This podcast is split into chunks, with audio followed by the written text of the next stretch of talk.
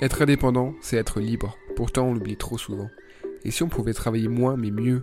Et si on pouvait ralentir tout en prospérant et en gagnant davantage? Bienvenue sur Slow Freelancing, le podcast. C'est le rendez-vous hebdo des freelances à contre-courant qui veulent sortir des injonctions à la productivité et à l'hypercroissance. Si toi aussi tu souhaites construire une activité pérenne, en phase avec ta vie idéale et qui te permet de profiter au maximum de chaque journée, alors il est peut-être temps de passer au slow. Travailler plus pour gagner plus, c'est démodé. Travaillons moins sans gagner moins. Chaque semaine, j'alterne entre épisodes solo et épisodes avec invité pour te parler concrètement du slow freelancing. Le meilleur moyen de soutenir ce mouvement et ce podcast, c'est de t'abonner, de mettre 5 étoiles sur ton app de podcast et d'en parler à tes potes freelance. Allez, entrons dans le vif du sujet. Lucas Puginier m'a fait l'honneur de passer à Aix, dans mon coworking préféré, pour m'interviewer, pour parler de slow freelancing. On a parlé pendant 2-3 heures de tout ça. Il a gardé une heure et demie de notre échange qu'il a mis sur sa chaîne YouTube. Je t'invite à aller voir ça. Et moi, j'ai décidé, avec son accord, d'uploader notre échange en version audio sur les podcasts. Je pense que ça peut t'intéresser. Une heure et demie de slow freelancing avec moi, c'est parti. Salut Brice, ça va? Hello, ça va et toi? Ouais, t'as la forme? Au top, hein. Au top. Je t'attendais à Aix là. C'est vrai, bah, je viens d'arriver là, je je viens de me poser, tu vois. Voilà. On peut y aller On peut y aller. Bah écoute, on va rentrer dans le vif du sujet direct. Euh, Aujourd'hui, on va parler de slow freelancing, parce que tu es un peu le spécial. Enfin, pour moi, tu es le spécialiste euh, Ouais. du domaine. Euh, donc, du coup, pour euh, les solopreneurs qui nous écoutent, pour euh, les freelances, euh, qu'est-ce qu'ils ont à y gagner à ralentir la cadence? Vaste question.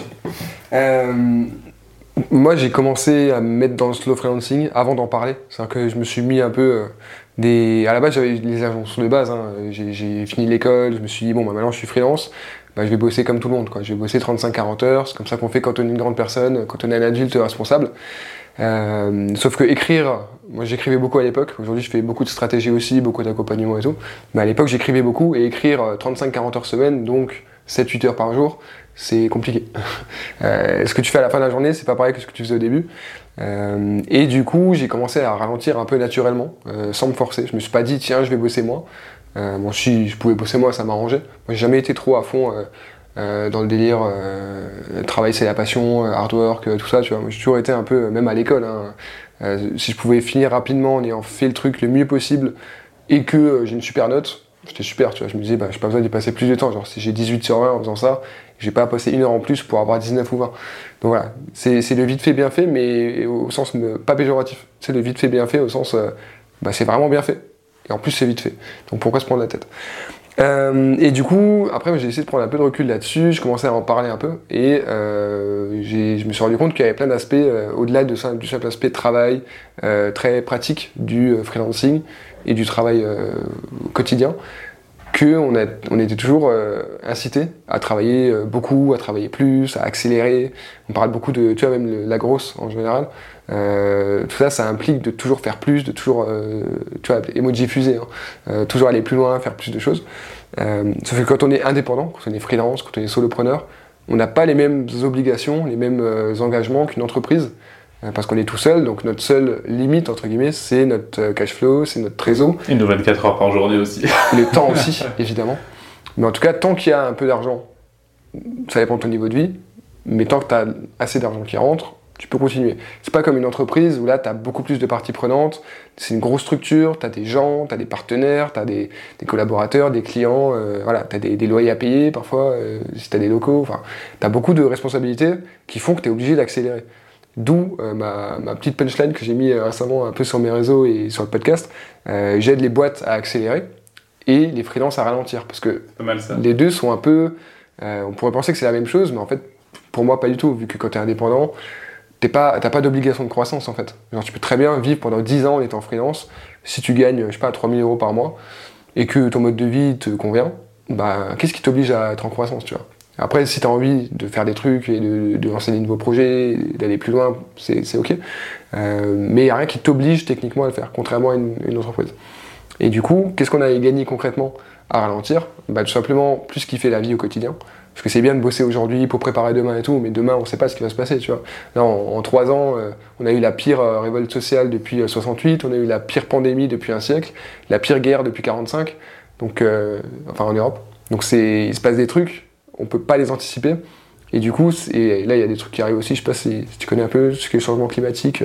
On en parle un peu parfois dans certains médias. donc, ouais, il y a beaucoup de choses qui arrivent.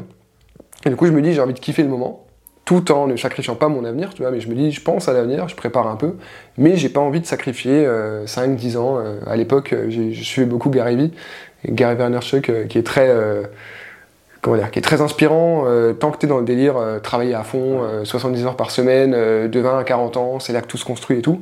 Mais si tu bosses comme ça jusqu'à tes 40 ans et que tu meurs à 41 ans, ou qu'il il y a la guerre et que tu es envoyé au front, bah, tu fais tout ça pour rien, tu vois.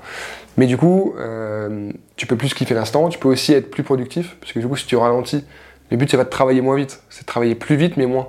Et du coup, ça permet d'être meilleur aussi dans ce que tu fais. Parce que moi, je connais des gens qui bossent 8-10 heures par jour, et qui m'admettent eux-mêmes que bah, parfois ils sont pas hyper productifs et, voilà. Et du coup, ils doivent repasser dessus, ils doivent, euh, il faut exprès de garder euh, le lendemain matin, par exemple, pour regarder à nouveau ce qu'ils ont fait, pour euh, corriger et tout.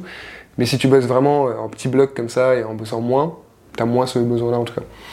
donc le kiff, le repos et donc aussi une meilleure qualité, j'ai l'impression, dans le travail au quotidien. Et après, il y a plein d'autres choses aussi dont on aura l'occasion de parler. Ouais, ouais je comprends. Si je comprends bien, en gros, c'est vraiment euh, bah, pour les indépendants qui veulent, euh, donc comme tu dis, pas ralentir la cadence au niveau de leur travail, mais euh, en fait plus profiter de sa vie, tout en bah, s'assurant quand même sa sécurité financière derrière et tout. Et du coup, j'aime bien le, le, le, parallèle que tu as fait avec les entreprises, c'est que bah, aujourd'hui, tous les gens qui nous parlent de business, de développement d'entreprise et tout, en gros, on essaye d'appliquer euh, le principe d'une entreprise à un indépendant, alors que fondamentalement, c'est pas la même chose. C'est ça. Sauf si l'indépendant décide d'avoir cette logique entreprise, où il décide de, grandir, de prendre un stagiaire, et puis ensuite de recruter d'autres freelances ou d'autres salariés, pourquoi pas. Donc là, c'est autre chose. Là, il y a les enjeux de développement. Mais si tu veux rester indépendant, 100% indépendant, c'est ce qui est complètement ok.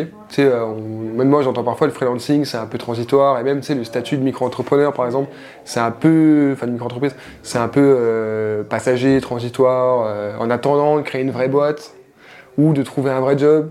Encore vrai, pas du tout. Aujourd'hui, on voit bien que ça peut être un mode de vie durable, un mode de travail qui, qui, qui, dure 5, 10 ans. Euh, je connais des freelances, suis freelance depuis 98. Euh, voilà, il n'y a pas de, Ouais, puis j'ai beaucoup entendu aussi ce truc de euh, ouais, être, être freelance, c'est c'est qu'une transition et tout. Puis encore une fois, pour ceux qui ont vraiment des grosses prétentions après salariales, etc. derrière, enfin des grosses prétentions, pour qui ont une prétention salariale, c'est que derrière tu peux être tout seul freelance, mais euh, être en société aussi, tu n'es pas obligé de rester euh, micro-entrepreneur. Après, ça, c'est comment tu fais pour euh, faire autant de chiffre d'affaires en étant tout seul? Ça, après, tu te débrouilles. Mais, mais dans l'idée, tu peux rester, entre guillemets, tout seul et déléguer deux, trois petits trucs sans forcément avoir des salariés, une entreprise, etc. Ok, ok, cool. Euh, on va te présenter rapidement, Brice. Euh, j'ai pas bien fait mes devoirs parce que euh, j'ai pas fait ta j'ai pas fini ta présentation. Mauvais élève. Mais Brice, en gros, toi, tu, tu fais pas que ça. Enfin, t'es pas connu que pour le, le solo freelancing. Derrière, tu as d'autres compétences, notamment tes copywriter et ghostwriter euh, sur LinkedIn, donc tu travailles pour des entreprises, et tu vas aussi écrire les posts euh, des dirigeants sur LinkedIn, tu me dis si je dis des bêtises, euh, et après les pages de vente, tout ce qui est référencement pour, les, pour les petites et moyennes entreprises, voire les indépendants. C'est juste? Est-ce que tu as quelque chose à rajouter? Non, non, on est, pas mal. Après, il y a d'autres choses aussi, dans le sens où j'ai commencé par la rédaction web, il y a 5 ans, rédaction web SEO, donc vraiment c'était que du référencement. et après, je me suis mis au copywriting, et après, je me suis mis à la stratégie de contenu et à la strat de copywriting, c'est-à-dire un peu tout ce qui est strat de communication écrite. Tu vois, par exemple, une, une marque qui se crée, euh, définir euh, les, un peu la baseline, euh, les slogans, les éléments de langage, le pitch, tout ça. Euh, et, et, un peu d'accompagnement aussi. Donc, c'est une petite partie de mon activité. Mais parfois, c'est des entrepreneurs, par exemple, qui ont du temps, mais qui n'ont pas forcément le budget pour déléguer. Et du coup, eux, ils préfèrent apprendre à faire eux-mêmes leur post LinkedIn ou autre. Et là, c'est plus du coup de l'appel visio, des rencontres, etc.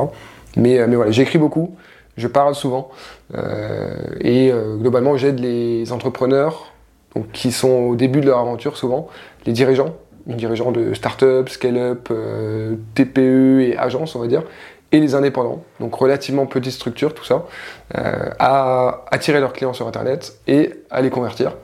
grâce bah, justement à ce que tu disais, copywriting, content marketing, rédaction web, Et, voilà, ça fait 5 ans déjà. J'ai commencé, j'étais encore étudiant, et c'est vite devenu une évidence que je ne pouvais pas faire autre chose que ça. Donc voilà. Et après, tout ce qui est slow freelancing, j'en parle depuis, euh, depuis euh, mi-2021 à peu près. Je commençais à, tester un peu le terme, voir comment les gens réagissaient. Euh, bah, ça a bien réagi, je suis très content. Et là, j'ai lancé le podcast en mars 2022, Slow Freelancing, le podcast. Et là, il y a des choses qui arrivent sur le Slow Freelancing qui s'adresse vraiment uniquement aux indépendants, donc euh, rien à voir avec mon activité de, freelance à côté. Quoi. Ouais, c'est intéressant, ça c'est ce qu'on disait un petit peu, euh, un petit peu en off, euh, que tu avais vraiment, entre guillemets, sur, bah, sur les réseaux sociaux, ou là où tu publies bah, sur LinkedIn, tu avais vraiment, entre guillemets, ces deux... Pas, cibles, mais ces deux gens différents à qui tu parles, donc, et à la fois tes clients qui sont des petites et moyennes entreprises et qui eux, pas, pas s'en fichent, mais presque. Mmh. Et après, bah, euh, les indépendants et les freelances, à qui, eux, bah, tu vas pouvoir leur parler de, euh, de slow freelancing parce que bah, tu connais ce qu'ils vivent, parce que tu es toi-même euh, freelance depuis 5 ans. Et là, depuis tout à l'heure, on parle de ça.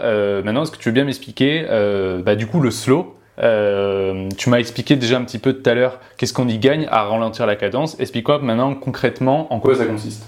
Allez, alors déjà ça, déjà, déjà, ça commence par, euh, par articuler, c'est mieux.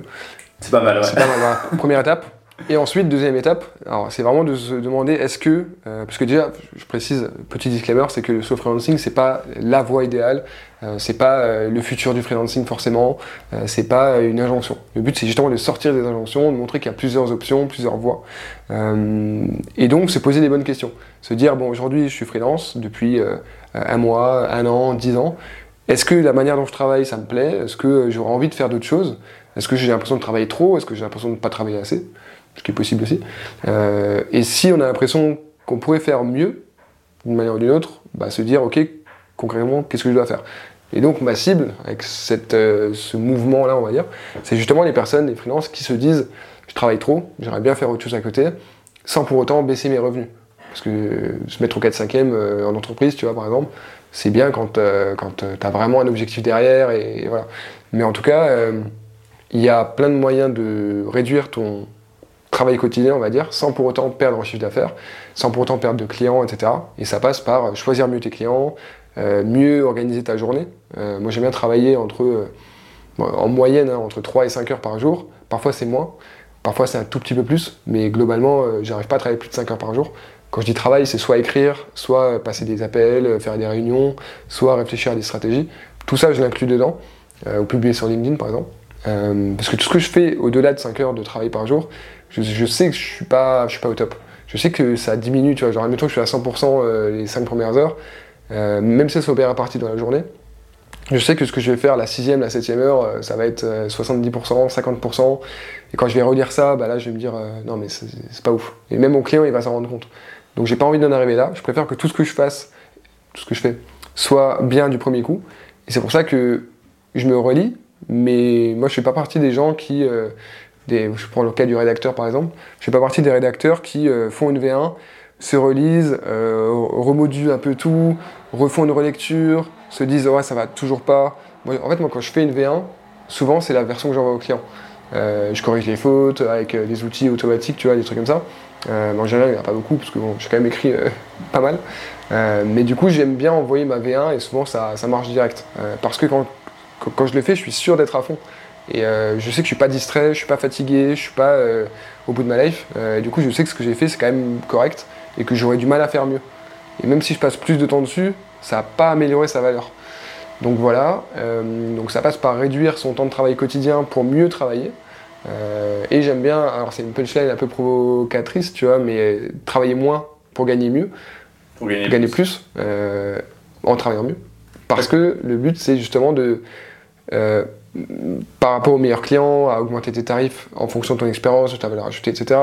te concentrer sur les trucs sur lesquels tu es le plus à l'aise aussi.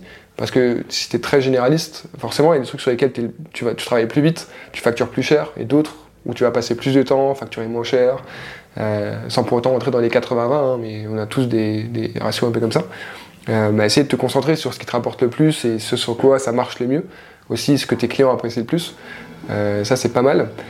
Et après, après essayer d'aller un peu sur d'autres aspects plus perso, donc des trucs bien-être, un peu plus santé mentale, santé, hygiène de vie en général, tout ça. ça, ça permet justement d'être en forme. Tu vois, par exemple, le sommeil, c'est la base de tout. ça sert à rien de bosser plus et d'avoir moins de sommeil. Tu vois, euh, même euh, moi j'avais des potes aussi, genre en école de, commerce par exemple, ils préféraient euh, ne pas dormir la dernière, semaine avant les parcelles pour pouvoir réviser à fond et tout. Mais ça marche pas ça. Tu t'épuises quoi. Tu t'épuises, tu retiens pas, tu vas passer 4 heures dessus alors que tu auras oublié les 3 quarts. Il vaut mieux dormir, si tu as besoin de dormir à 9 heures, bah, tu dors tous les jours 9 heures, que tu sois freelance, entrepreneur, solopreneur, ce que tu veux. Tu dors tes 9 heures et après le reste, tout va bien se passer et t'accumules pas de déficit de sommeil, t'es pas, euh, pas irritable, t'es pas fatigué, t'as pas euh, le coup de barre de 14h30 euh, après le déj, tu vois, donc il y a plein de choses comme ça, comme par magie, tout devient un peu plus facile, t'es plus calme, t'es moins stressé aussi, parce que le stress vient souvent du manque de sommeil. et après t'as l'alimentation aussi, moi je suis pas irréprochable là-dessus, mais quand même, euh, j'essaie de faire quand même des petits efforts, de manger relativement équilibré, euh, assez euh, protéiné, tout ça. ça c'est important quand même. Boire beaucoup d'eau. Hein ah, tiens. Franchement, c'est important, mais tu vois, on répète ça depuis tout petit, mais la plupart des gens, ils sont à moitié déshydratés toute la journée. Mm. Et du coup, c'est des trucs tout bêtes, mais même le sport, marcher, tu vois, moi je marche tous les jours, les, fameux 10 000 pas, moi je les fais, tu vois, parce que j'adore ça déjà. Que je marche à Aix et que c'est très beau, par exemple. Mais même. C'est sympa. Hein. Il fait beau en plus toute l'année. C'est un peu chaud, mais bon. ah, c'est les risques du métier. Ouais, les risques du sud. Exactement. Mais, euh, mais du coup, j'ai jamais marché et en vrai, c'est ça, ça repose même de marcher, ça te libère euh, la créativité. Mmh. Euh, moi, j'aime bien écouter des podcasts aussi, ou de la musique, ou la radio même, ou appeler des gens. Donc c'est trop bien. Et, et, après, tu te sens ressourcé. Et voilà, parce que je connais aussi des, des, des, des free qui, qui sortent pas de chez eux pendant deux jours parfois je me dis mais comment tu fais en fait euh, Moi je pète un câble, si je suis pas sorti de chez moi, euh, il est 14h, je suis pas sorti de chez moi de la journée, je sais pas, je commence à me sentir oppressé, euh, j'ai l'impression de rater un truc, tu vois. Donc voilà, ça c'est des trucs qui marchent pour moi et qui, bah, je, je peux inventer l'eau chaude. Hein. Et après, tu as, plein d'autres aspects, tu vois. Mais vraiment, pour moi, le slow freelancing, il y a freelancing dedans, donc forcément c'est en lien avec la vie pro. Mais il y a plein d'autres aspects qui rentrent dedans, l'aspect perso, et même l'aspect un peu euh, sociétal, politique, philosophique, tu vois. Parce que forcément, c'est pas neutre. Dès que tu parles un peu du rapport au travail, ça, ça englobe des questions euh, qui, qui, vont au-delà de juste, juste moi en tant que personne, juste les freelances, euh, etc. Il y a pas mal de sujets qui sont englobés dans le slow freelancing. Ouais, je comprends. Je, fais un peu ce comparatif que, en gros, le, le slow freelancing, c'est un peu un peu comme euh, ceux qui décident de, manger très peu de viande, tu vois. Ils en mangent quasiment. Euh, ils en mangent très peu, mais quand ils en mangent, c'est de la bonne viande, tu vois. Et là, du coup, le but, c'est pas de travailler très peu, mais de travailler moins. Et du coup, quand tu travailles, tu es pleinement dedans, contrairement à quelqu'un qui va travailler 10 heures par jour et qu'en fait, sur les 10 heures, il va passer 4 heures à, vraiment travailler et 6 heures à checker son téléphone ou ses notifs, quoi. Ouais, ou juste à être là, sur son ordi tu vois, où t'avances pas parce que t'as envie de faire une sieste, mais tu te dis mm. non, mais je peux pas faire du sieste, c'est pas sérieux. Bon, si, en vrai, tu vas faire une sieste de 20 minutes, tu verras qu'après, euh, tout va bien se passer. Quoi. Ça va être beaucoup. Bah, et en plus, les retours, euh, je sais que tu as eu beaucoup par rapport au, slow freelancing, c'est que bah, en fait, quand tu as, as, commencé à en parler sur les réseaux sociaux, beaucoup de gens t'ont dit bah c'est le mode de vie que je suis en train euh, de m'approprier ou que j'ai envie euh, de mettre. Et en fait, du coup, tu as réussi, entre guillemets, à mettre des mots, parce que bah, forcément, on n'invente jamais rien, mais tu as réussi à mettre des mots sur, euh, un espèce de mode de vie sur quelque chose que beaucoup de gens avaient envie. Ouais, c'est clair. c'est clair, quand j'en ai commencé à en parler, moi j'ai direct essayé d'être clair sur le fait que j'ai pas inventé un truc de ouf. Hein. mais par contre, il y a plein de gens qui m'ont dit Ah, c'est marrant, c'est ce que je fais depuis 5 ans, trop bien de voir qu'il y a d'autres gens qui font ça. Et du coup, je, j'ai ces deux cibles, enfin deux types de publics là, on va dire, des gens qui sont à fond euh, derrière ce, truc-là. Tu as ceux qui le font déjà depuis euh, longtemps, euh, et tu as ceux qui veulent s'y mettre, et, mais qui ont du mal, tu vois, qui me disent ah moi j'aimerais bien faire ça, mais là j'arrive pas, j'ai une to-do list longue comme le bras, j'arrive pas à, augmenter mes tarifs, et du coup ça fait que je suis un peu coincé, et en plus bah, je suis fatigué en ce moment, j'arrive plus à rattraper mon sommeil. Et du coup, eux, ils, on va dire, ils suivent un peu le truc en mode euh, inspiration et limite euh, pédagogie, tu vois. Ils aimeraient bien avoir plus de conseils concrets. Et après, tu as une troisième cible qui n'est qui est, pas pas vraiment une cible, du coup, tu vas comprendre pourquoi. Dans le sens où c'est des gens qui disent, ok, l'idée est intéressante, Mais moi, ça m'intéresse pas. Parce que moi, euh, moi, je veux devenir Elon Musk, tu vois. Moi, je veux devenir Antoine BM, Stanley Lou, je veux créer un empire. voilà, bah ok, tu vois, il n'y a pas de problème. Après, du moment que tout le monde est ok avec ses aspirations, ses valeurs et que tu es aligné, et que tu pas de regrets non plus plus tard, c'est chacun sa voix. Mais en tout cas, pour ceux qui veulent ralentir, pour profiter de leur famille, pour profiter de leur vie solo, pour voyager, tu peux aussi être digital nomade, des choses comme ça. Euh, pour t'engager dans le milieu associatif euh, ou dans l'action militante. Je sais pas, il y a plein de choses à faire. Euh, le freelancing, ça te permet ça en fait. Ça te permet d'ajuster ton agenda et ta charge de travail en fonction de ce que tu veux faire dans ta vie. Et, et, du coup, c'est bien de, prendre ça comme un tout et pas de se dire le travail avant tout et ensuite on verra parce que si tu fais ça en freelance, personne va te dire d'arrêter de travailler. Tu n'as pas de manager à part toi-même qui va te dire bon, on se calme, prends ton vendredi après. Tu vois du coup, il faut réussir à être gentil avec soi-même, être un bon manager envers soi-même. J'aime bien dire ça aussi. Euh, moi, je trouve ça très juste ce que tu es en train de dire, c'est que. Euh, euh, bah, contrairement des fois à beaucoup de choses qu'on peut voir, c'est que bah, en même temps je fais un petit peu un disclaimer. Et en fait, en gros, le slow freelancing, quand on parle de bah, produire plus en moins de temps, on n'est pas en train de vendre du rêve dans le sens de vous dire bah tu peux dépasser tes rêves, faire X trucs en travaillant, faire gagner 20 000 euros par mois en travaillant deux heures par jour.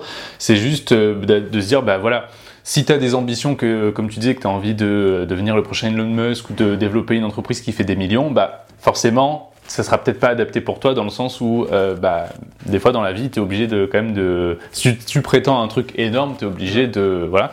Mais si tu es en mode, bah pas que t'as pas d'ambition, mais que tu es en mode bah, euh, j'ai envie de gagner euh, mes sous, de me faire plaisir et d'avoir une vie tranquille. Et il y a plein de gens qui sont dans cette situation-là. Les entrepreneurs sont pas tous des gens qui ont un, gros rêve à plusieurs millions. Et bah, je pense que c'est souvent fait pour toi parce que bah, tu t'as pas forcément une énorme vision, mais ta vision c'est plus personnel et toi comment tu veux développer ta vie autour de ton business et pas développer ton business autour de ta vie. C'est clair. Et puis même, si tu prends les, fameux grands entrepreneurs, grands, euh, grands infopreneurs grands solopreneurs, pareil, c'est pas forcément des gens qui travaillent 10 euh, heures par jour. Hein. Euh, D'ailleurs, t'en as qui en parlent de plus en plus, qui disent euh, qu'ils bossent que, pareil, quelques heures par jour. Par contre, eux, ils ont d'autres qualités, on va dire, ils ont su s'entourer. C'est-à-dire déléguer les bonnes choses aux bonnes personnes, investir, tu vois, parce que forcément, ça, ça, se paye. Mais du coup, investir aux bons endroits avec les bonnes par exemple, euh, tu vas pas direct recruter, euh, je sais pas, quelqu'un pour faire du, commercial ou du marketing en premier recrutement comme ça, euh, sorti de nulle part avec un business plan quand tu es freelance, tu vois. Mm. tu peux, bah mais c'est pas forcément ça la priorité. Par contre, à un moment quand tu veux vraiment grandir et créer une marque ou autre, là il faut commencer à réfléchir comment tu vas t'entourer, et comment tu vas développer tout ça pour que ce soit pas toi justement qui ait à prendre toute la charge de travail en plus, parce que là tu t'en sors pas quoi. Euh, euh, et, même si tu regardes les grands entrepreneurs, encore une fois, euh, ils passent leur temps en réunion. Ils travaillent, ils produisent pas forcément. Ils réfléchissent, ils ont la vision. Tu sais, on dit souvent le CEO dans la boîte, il a la, vision. C'est vrai. Genre, c'est pas lui qui va écrire la, Facebook Ads, c'est pas lui qui va réfléchir à la stratégie.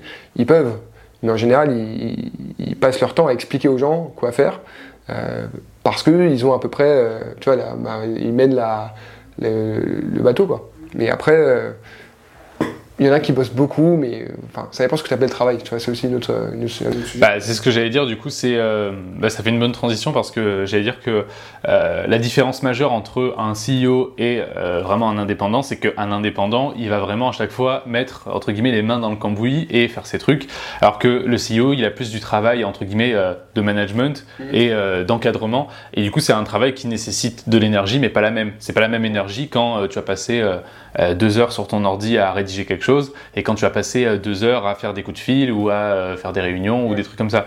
Donc euh, peut-être que tu peux avoir, tu peux travailler 10 heures en faisant des réunions, c'est pas pareil que travailler 10 heures en faisant un boulot de rédaction ou un boulot de montage ou quoi, parce que ça nécessite pas, pas la même concentration et pas, pas le même focus quoi. On parlait de toutes les bonnes pratiques pour bah, produire plus en moins de temps. Mhm. Est-ce que tu arriverais à me donner bah, trois conseils actionnables pour ceux qui nous écoutent pour bah, si dès aujourd'hui ils veulent mettre en application euh, bah, trois conseils principaux pour essayer bah, de produire plus en, perdant moins de temps. Yes. Tout simplement déjà la méthode des blocs de temps. Tu vois, bon, ça s'inspire un peu du deep work, de Pomodoro, tout ça. Euh, c'est-à-dire ne pas te dire, bon, je vais faire une matinée de travail de 7h à midi. Parce que, bon, il y a des gens qui arrivent, hein, mais la plupart euh, d'entre nous, on ne peut pas travailler 5 heures comme ça, en étant à fond, concentré. Du coup, c'est plutôt de te dire, bon, ce matin, je vais bosser 2 heures mais je vais bosser deux heures quoi. je réponds pas au téléphone, je regarde pas Instagram, je vais pas me balader, tu vois. donc je vais bosser de 10h à midi par exemple, et je m'autorise des mini pauses. par exemple, admettons, j'ai décidé, je prends l'exemple de moi de ce matin, tu vois, j'ai décidé de faire 8 posts LinkedIn pour un de mes clients ce matin. Ça va me prendre à peu près deux heures. Et du coup, après chaque post LinkedIn, pour un peu marquer le coup, je vais euh, pendant 2 pendant deux, 3 minutes faire autre chose, tu vois. Genre aller, euh, aller ouvrir la fenêtre, euh, je sais pas, aller boire un verre d'eau, pourquoi pas checker LinkedIn, tu vois. ça peut être un peu vite fait, tu sais, ça te permet juste de sortir un peu du truc sans pour autant complètement déconnecter. Ouais, ok. Donc mini pause comme ça, allez, bah, toutes les ouais, 15-30 minutes, ça dépend aussi si tu en as besoin ou pas. C'est vraiment si on a besoin, faut pas se forcer forcément. Faire des blocs de temps sans, euh, sans interruption et être vraiment euh, à fond de temps. Ok. Voilà, et du coup moi j'aime bien fonctionner par tâche et je trouve que ça, ça, aide beaucoup. Euh, quand tu peux te dire, bon là, là j'ai fini, ça y est, j'ai mis deux heures là-dessus, tu rayes ton truc de ta to-do list, mm. ça y est. Et après tu peux te reposer, entre guillemets, faire autre chose.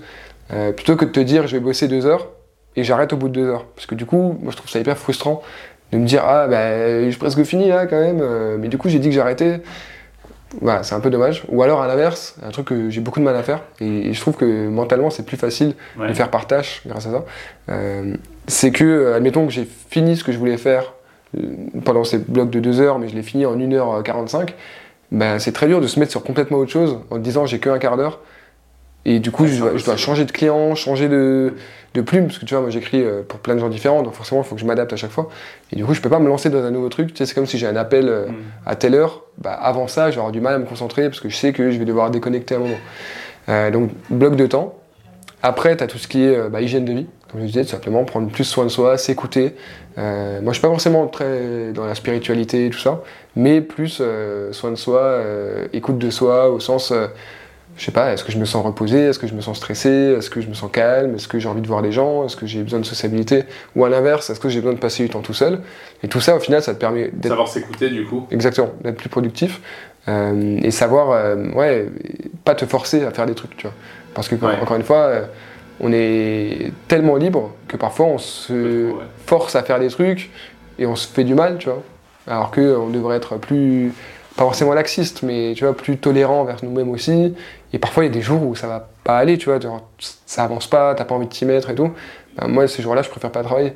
Tu vois, bon, faut pouvoir se le permettre aussi. Faut pouvoir avoir une deadline assez souple, en tout cas assez lointaine. Euh, en tout cas, mon client ne sait pas que j'ai pas bossé tel jour, mais tel jour ou autre. Ce qui compte pour lui, c'est que euh, la deadline qu'on s'était fixée, elle est respectée. Et du coup, si parfois euh, je m'étais prévu de bosser vendredi matin sur tel sujet, mais en fait je suis sorti jeudi, du coup vendredi matin, flemme, bah, je travaillerai pas. Tu vois, je vais pas me forcer à mettre un réveil à 7h alors que je me suis couché à 2h du mat. je sais que ça va pas être très productif tout mm. ça. donc voilà, s'écouter et faire attention à soi au niveau perso. Et ça, se répercute à fond sur la vie pro. Ok, donc un, les blocs de temps. Deux, savoir s'écouter et euh, gérer plus euh, en fonction de soi que en fonction de ce qu'on nous impose. Ça en aura un troisième pour la route Et un petit troisième qui rebondit un peu sur ce que je disais tout à l'heure, sur euh, le choix des clients et des projets. parce que, pareil, là, on a tendance parfois à accepter trop de projets ou à accepter des trucs parce qu'on a l'impression qu'on en a besoin, ou on a besoin d'argent à ce moment-là, ou alors c'est le pote de machin, euh, voilà, on va bosser ensemble. La recommandation un peu chelou, on connaît. Voilà, parfois on veut faire plaisir aussi. Mais du coup, vraiment travailler avec les bonnes personnes. Alors, il y, a trois choses pour moi dans un client. Tu as la boîte, tu as la personne, l'interlocuteur, qui peut être le CEO par exemple, ou autre, et tu as le projet. Tu vois, c'est trois choses qui sont liées. Hein. Tu vas travailler, si on travaille ensemble, c'est avec ces trois choses-là. Mais du coup, s'il y a un des trois qui pose problème, il faut faire attention. Euh, si tout est super, mais que tu t'entends pas très bien avec la personne, tu sens que le feeling est pas ouf, c'est peut-être pas. Voilà, il faut peut-être écouter un peu les red flags et tout. Euh, si la boîte est super, euh, l'interlocuteur super, on rigole, on, s'entend bien, la confiance est là, mais que le projet, tu t'y crois pas, pareil, ça va pas être évident. Et pareil, bah, si tu, tu, crois à tout, ça marche bien, le projet, la personne, mais que la boîte partage pas les mêmes, pas les mêmes valeurs par exemple, ben ça va pas le faire. Donc vraiment faire attention à tout ça. Euh, et faire attention aussi à ce que tu sois payé à ta juste valeur. Euh, que tu n'aies pas l'impression de travailler à perte, euh, que tu perds du temps, tu dis voilà, si là j'étais en train de bosser avec tel ou tel client, un de mes autres clients, bah, je gagnerais quand même deux fois plus, alors que là je me fais chier là-dessus. Tu vois, c'est important aussi le, budget, tu vois. qu'on soit freelance à 1005 ou freelance à 10 000 par mois, on pense quand même à l'argent, tu vois. Il y en a qui disent non, mais tout ça c'est secondaire. En vrai, on pense tous à l'argent et même si on n'est pas des mercenaires euh, à toujours vouloir monter les tarifs, à prendre que les trucs les plus euh, rémunérateurs, c'est quand même important et c'est avec ça ensuite qu'on peut faire des trucs derrière. Donc la troisième solution, c'est vraiment de bien choisir ses clients et c'est vrai parce que c'est quelque chose qui fait perdre beaucoup de temps d'avoir des mauvais clients avec des mauvaises offres, de pas être rentable sur euh, la mission, etc. c'est quoi pour toi ton plus gros red flag quand tu as un nouveau prospect, un nouveau lead? Euh, ce question, alors c'est pas forcément ceux auxquels on pourrait s'attendre. Tu vois, moi j'entends souvent, euh, c'est euh, quand le client veut tout de suite savoir combien ça coûte. moi je trouve ça juste normal en fait. Tu vois, je sais pas si tu vas acheter un truc, n'importe quoi dans ta vie pro perso, tu veux savoir combien ça coûte parce que tu as un budget en tête. Donc ça c'est pas un clair pour moi. je sais pas, je dirais quand je sens que la personne a un projet trop précis en tête. alors c'est très bien d'avoir un projet très précis en tête, mais il y a des limites. Euh, entre celui qui sait pas du tout, il me dit ouais, euh, copywriting, ouais, ouais, on pourrait faire des, landing pages, euh, on pourrait faire ça, ouais, je sais pas. Le mec super flou, c'est pas ouf, on est d'accord. Mais à l'inverse, celui qui sait exactement ce qu'il veut faire, il limite en fait, il a déjà une version dans sa tête, une V1 de ce qu'il veut. je me méfie maintenant parce que j'ai beaucoup d'expérience là-dessus. En fait, mes pires clients, mes pires expériences, vraiment ça s'est pas bien passé. C'est ceux qui voulaient quelqu'un qui fassent ce que eux voulaient à leur place, mais exactement ce qu'ils voulaient, tu vois. Euh, limite, tu te dis, mais ils l'auraient fait eux-mêmes, ça aurait été très bien, tu vois. Et moi, j'aurais pu leur faire limite un petit retour en mode, ouais, c'est cool, c'est pas cool, euh, ça, c'est, faut améliorer, voilà. Et du coup, c'est ceux qui veulent vraiment un truc, et tu sens qu'il y a que eux qui vont réussir à le sortir. Mm. Et au début, tu as un peu de mal à le comprendre, bah maintenant, j'ai appris à repérer un peu les, les signaux, tu vois. Euh, mais c'est souvent après les premiers allers-retours où tu commences à te dire bah on va pas y arriver quoi. va pas y arriver parce que le mec euh, ou, la femme hein, d'ailleurs euh, reconnaît la valeur de ton travail. Ils vont te dire ah, ce que tu fais c'est super mais c'est pas ça qu'on attend. Et ça pour moi, enfin maintenant quand j'entends ça, je me dis bon on va continuer, hein, on va essayer de un peu de, remettre un peu le truc dans le droit chemin. Mais souvent ça marche pas. Ça marche pas parce que ils ont leur idée en tête et t'as beau essayer de creuser, creuser, creuser, ils vont te dire, ils vont te parler des trucs, ils vont te partager des infos et tout, mais ce sera jamais aussi bien que eux voulaient, tu vois. Et du coup. Euh, en plus, ils vont te faire chier pour la moindre virgule, quoi. Ouais, en plus de ça. ça. tu vois. Et vu que j'écris, tout le monde sait à peu près écrire, tu vois. En France, euh, tout le monde a à peu près euh, la capacité d'écrire correctement et de transmettre ses idées à l'écrit. et du coup, tout le monde a l'impression qu'il peut faire ton job à ta place. Et du coup, tu dis, mais pourquoi est-ce que tu me payes relativement cher, tu vois? Si derrière, tu as l'impression que tu peux euh, mettre une meilleure virgule au meilleur endroit, tu vois. C'est un peu un budget euh, gâché, tu vois. Mm. Et, du coup, c'est un peu frustrant aussi pour moi parce que j'arrive pas à combler leurs attentes. Et c'est chiant pour eux parce que du coup, ils dépensent de l'argent, mais on n'arrive pas à s'entendre. Alors qu'au fond, euh, je sais que ça aurait été moi ou quelqu'un d'autre. Bah, souvent, dans ces projets-là, j'en ai eu deux, trois, c'est compliqué. Et c'est compliqué, je pense pas qu'ils trouvent vraiment quelqu'un. Euh, mais en tout cas, voilà, ce red flag-là de. Euh, alors, je sais pas si c'est une question euh, d'ego ou à l'inverse de perfectionnisme. voilà, tu vois, on va dire l'ego, ce serait plutôt négatif dans le sens où c'est des gens qui, qui veulent que ce soit fait comme eux veulent et qui font pas confiance aux autres, on va dire. Ou si c'est juste perfectionnisme en mode non, mais nous on sait que c'est ça qui doit être bien et vraiment que ce soit comme ça par rapport aux clients et tout. Mais dans les deux, enfin, dans les deux cas, le résultat est le même, c'est que c'est très dur de s'aligner. Et au final, la collab est pas bonne, quoi. Bah non, parce que toute personne y trouve son compte. Et, voilà. Mais je pense que aussi, c'est en fonction du besoin qui est peut-être mal identifié chez le client à la mm. base. Euh, peut-être qu'il n'avait pas vraiment besoin de quelqu'un qui lui fasse euh, un article ou autre. Peut-être qu'il avait besoin que lui fasse ça et que quelqu'un l'aide à optimiser, à, relire, euh, etc., ou à publier, tu vois. Tout à l'heure, on parlait de euh, d'ambition, de, euh, de freelance, de, des différences entre ce que doit faire un freelance, ce qu'une entreprise doit faire, etc. du coup, est-ce que, d'après toi, c'est possible de faire évoluer son business en tant que freelance, solopreneur, ce que tu veux, tout en pratiquant le solo freelancing, où les deux sont difficilement compatibles? Je te dirai ça dans quelques mois. non, en gros, oui, je pense que c'est possible. Euh, du moment qu'on a des attentes euh, réalistes, je pense que c'est. Bon, déjà, dans l'absolu, devenir millionnaire, milliardaire euh, et créer un empire, c'est pas accessible à tout le monde, hein, quoi qu'on en dise. En vrai, même si tu travailles 15 heures par jour, t'es même pas sûr de créer un empire et devenir millionnaire. Quoi. si c'était s'il suffisait de travailler beaucoup, beaucoup de gens seraient riches, quoi. Exactement. Donc, on va peut-être pas tout de suite aborder les questions de déterminisme social et du rôle de la chance et du hasard dans la vie, n'est-ce pas? Mm. Pas trop créer la polémique. Suis-moi sur LinkedIn pour ça. je, je, crée assez de polémique là-bas. mais voilà, dans tous les cas, je pense qu'on peut. Et je pense que c'est vers quoi je me dirige aussi. Tu vois, essayer de créer d'autres choses à côté. Par exemple, là, j'ai le podcast euh, que je développe bien à côté. Forcément, c'est du temps que je passe pas sur le freelancing, c'est du temps que je passe pas ailleurs non plus. Mais en vrai, euh, vu que je travaille peu, j'ai toujours cette énergie-là et ça me permet de développer les autres projets tranquillement, à mon rythme. Encore une fois, on est freelance, on n'a pas besoin à tout prix de croître rapidement. Après, si j'ai envie de lancer une formation, euh, un bootcamp, un accompagnement, un livre, je sais pas, bah, je trouverai le temps. Et, et, même si je veux me structurer comme on disait tout à l'heure, un peu euh, structurer une activité plus, euh, plus globale, tu vois, créer une marque, créer euh, mm. une structure plus, enfin moins, pas la micro quoi, m'entourer d'autres personnes aussi, lancer des produits, des choses comme ça. Je pense que c'est possible et c'est même limite souhaitable parce que j'ai vraiment l'impression tu vois, que même en entreprise, au final, si on travaillait moins, on, travaillerait mieux. Et donc, c'est pas, ça n'exclut pas l'autre, c'est pour ça que je veux pas qu'on pense que le slow freelancing, ça inclut, enfin ça, ça, ça induit plutôt de stagner. C'est pas, c'est pas, c'est pas la stagnation en fait. C'est pas parce que tu es slow que bah, du coup tu vas rester au même niveau ou alors tu vas perdre des revenus. Au contraire, justement, tu vas juste avancer à ton rythme, tranquillement, et euh, tu vas plus prendre le temps, tu vas moins être la tête dans le guidon, et aussi ton activité va moins être en dents de scie. Et euh, ce sera peut-être plus pérenne aussi, et tu, tu vas pas te fatiguer aussi, c'est hyper important. Sais, le freelancing, l'entrepreneuriat, comme la vie, c'est un marathon, c'est pas un sprint. Mm. Et du coup, c'est bien si t'es à fond pendant un an, deux ans, trois ans, mais est-ce que tu vas réussir à être à fond pendant 40 ans de ta vie pro, tu vois? Ou même plus, parce que bon, la retraite, euh, on verra ce que ça donne, hein, mais euh, moi j'ai pas envie d'être fatigué du travail à 40 ans.